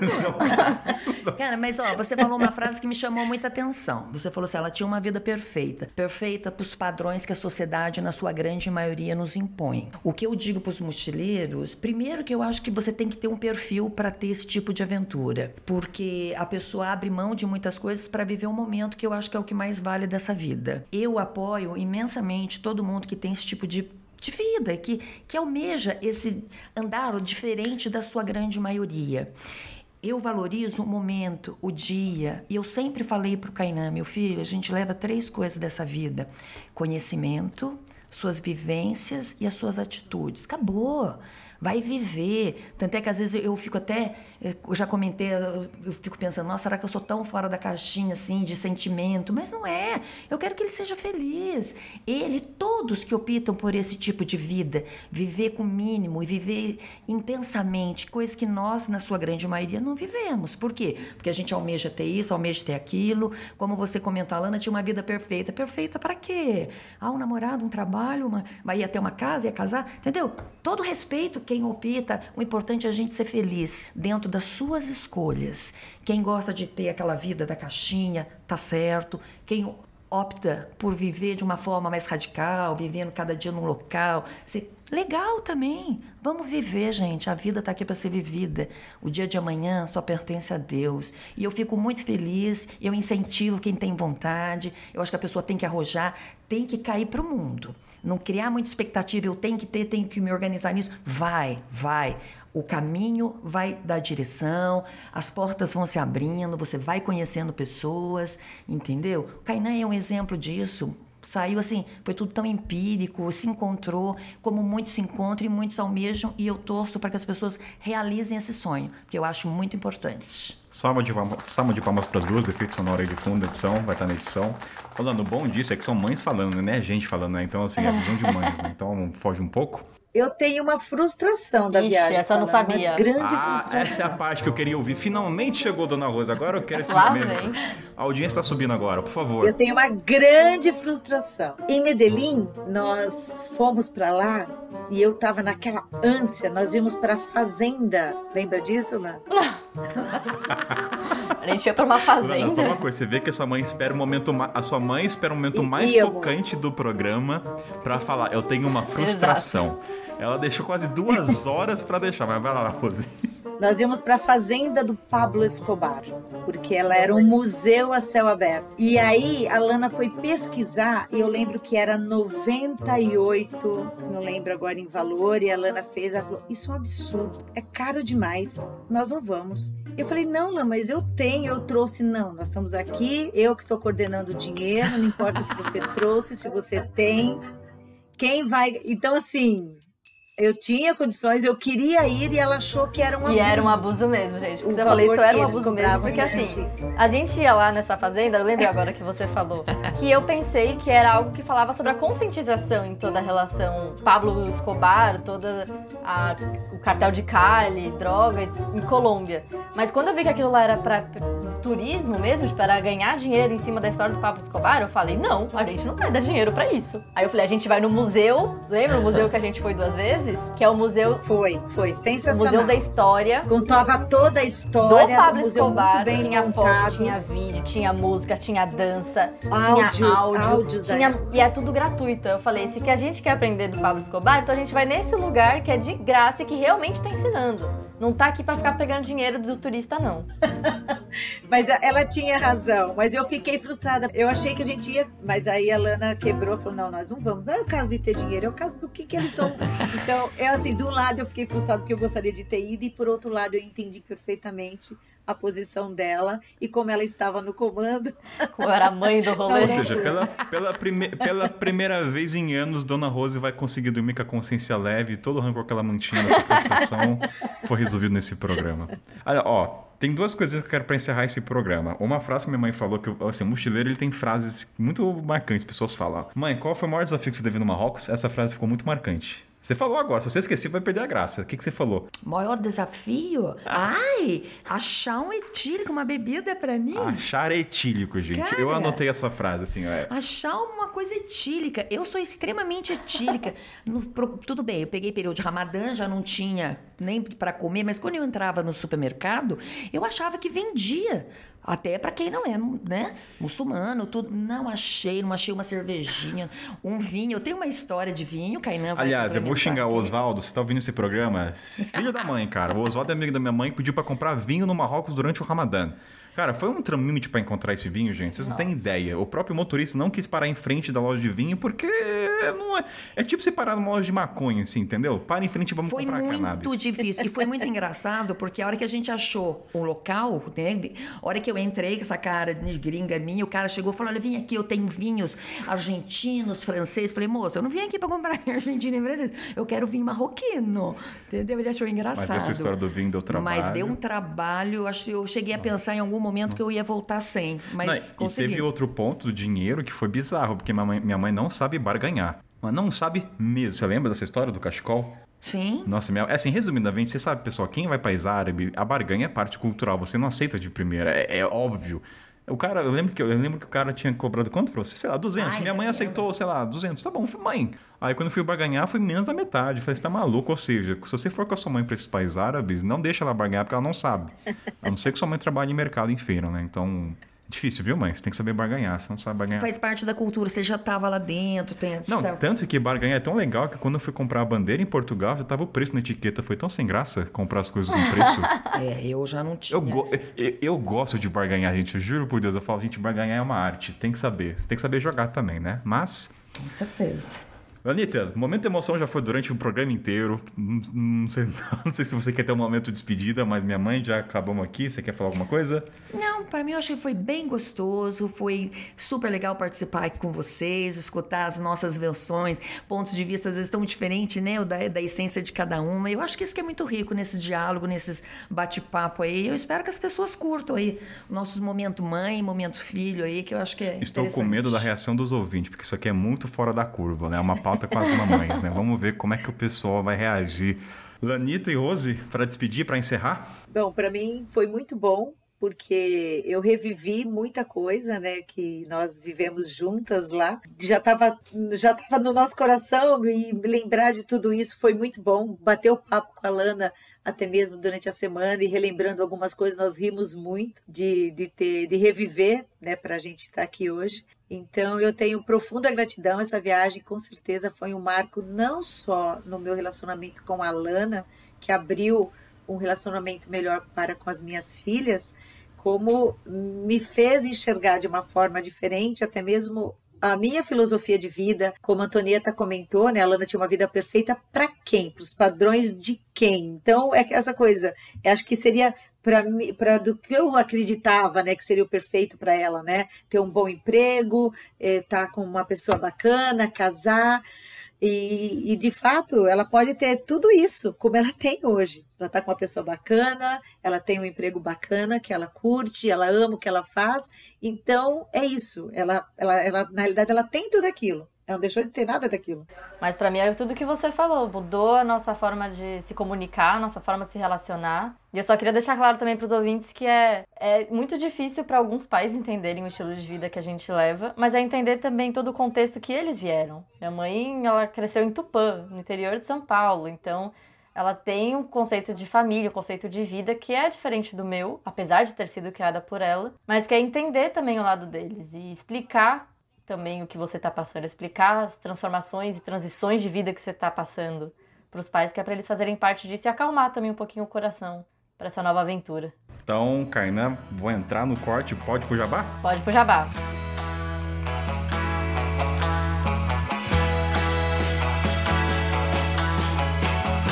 Jabá, galera. Aquele momento a gente vende nossos produtos, no caso, nossas mamães, talvez uma Avon, talvez uma Natura, ou não sei. Vamos ver o que elas têm para vender, se é que tem. Antonieta, você tem alguma coisa para vender? Eu não tenho nada para vender, filho. Esse é o jabá, então. Esse é o meu jabá. Esse é o jabá. Meu jabá é neutro. Neutro. Lanita, passo para você então chamar sua querida mãe para fazer o jabá, caso ela tenha, né? Não sei. Bom, eu, Lana, muito prazer, gente. Vocês não me conhecem, Lana. Vocês podem me seguir no Elas Viajam Sozinhas, tanto no Instagram quanto no site. E também no Instagram LSDogo, que é o meu Instagram pessoal. E a dona Rose, deixo com ela aqui. Bom, meu jabá, eu sou Rose Dogo, pode me seguir no Instagram como Rose Dogo. E eu também faço parte das Sete Filhas do Rei, me segue lá. Somos oito mulheres, embora sejam sete filhas do rei. Nós fazemos um trabalho bem bacana com mulheres, e ajudando. Aí, qual que é o nosso, o nosso propósito? Nós lemos livros junto com mulheres. Né? E hoje nós estamos iniciando o livro é, A Maldição da Expectativa. Então é um trabalho bem bacana e, e, estamos ensinando mulheres a lerem, a lerem e interpretarem. Tá bem, tá bem bacana. Então o link estará na descrição e aqui é o Carneto, após de sempre, os recadinhos lá no momento check-in. Muito obrigado, Lana Sanches, obrigado, Rosidogo, obrigado, Antonieta, pela participação. Valeu, galera. Amém, obrigada, galera. Valeu, Show. Beijo, gente. Prazer estar aqui.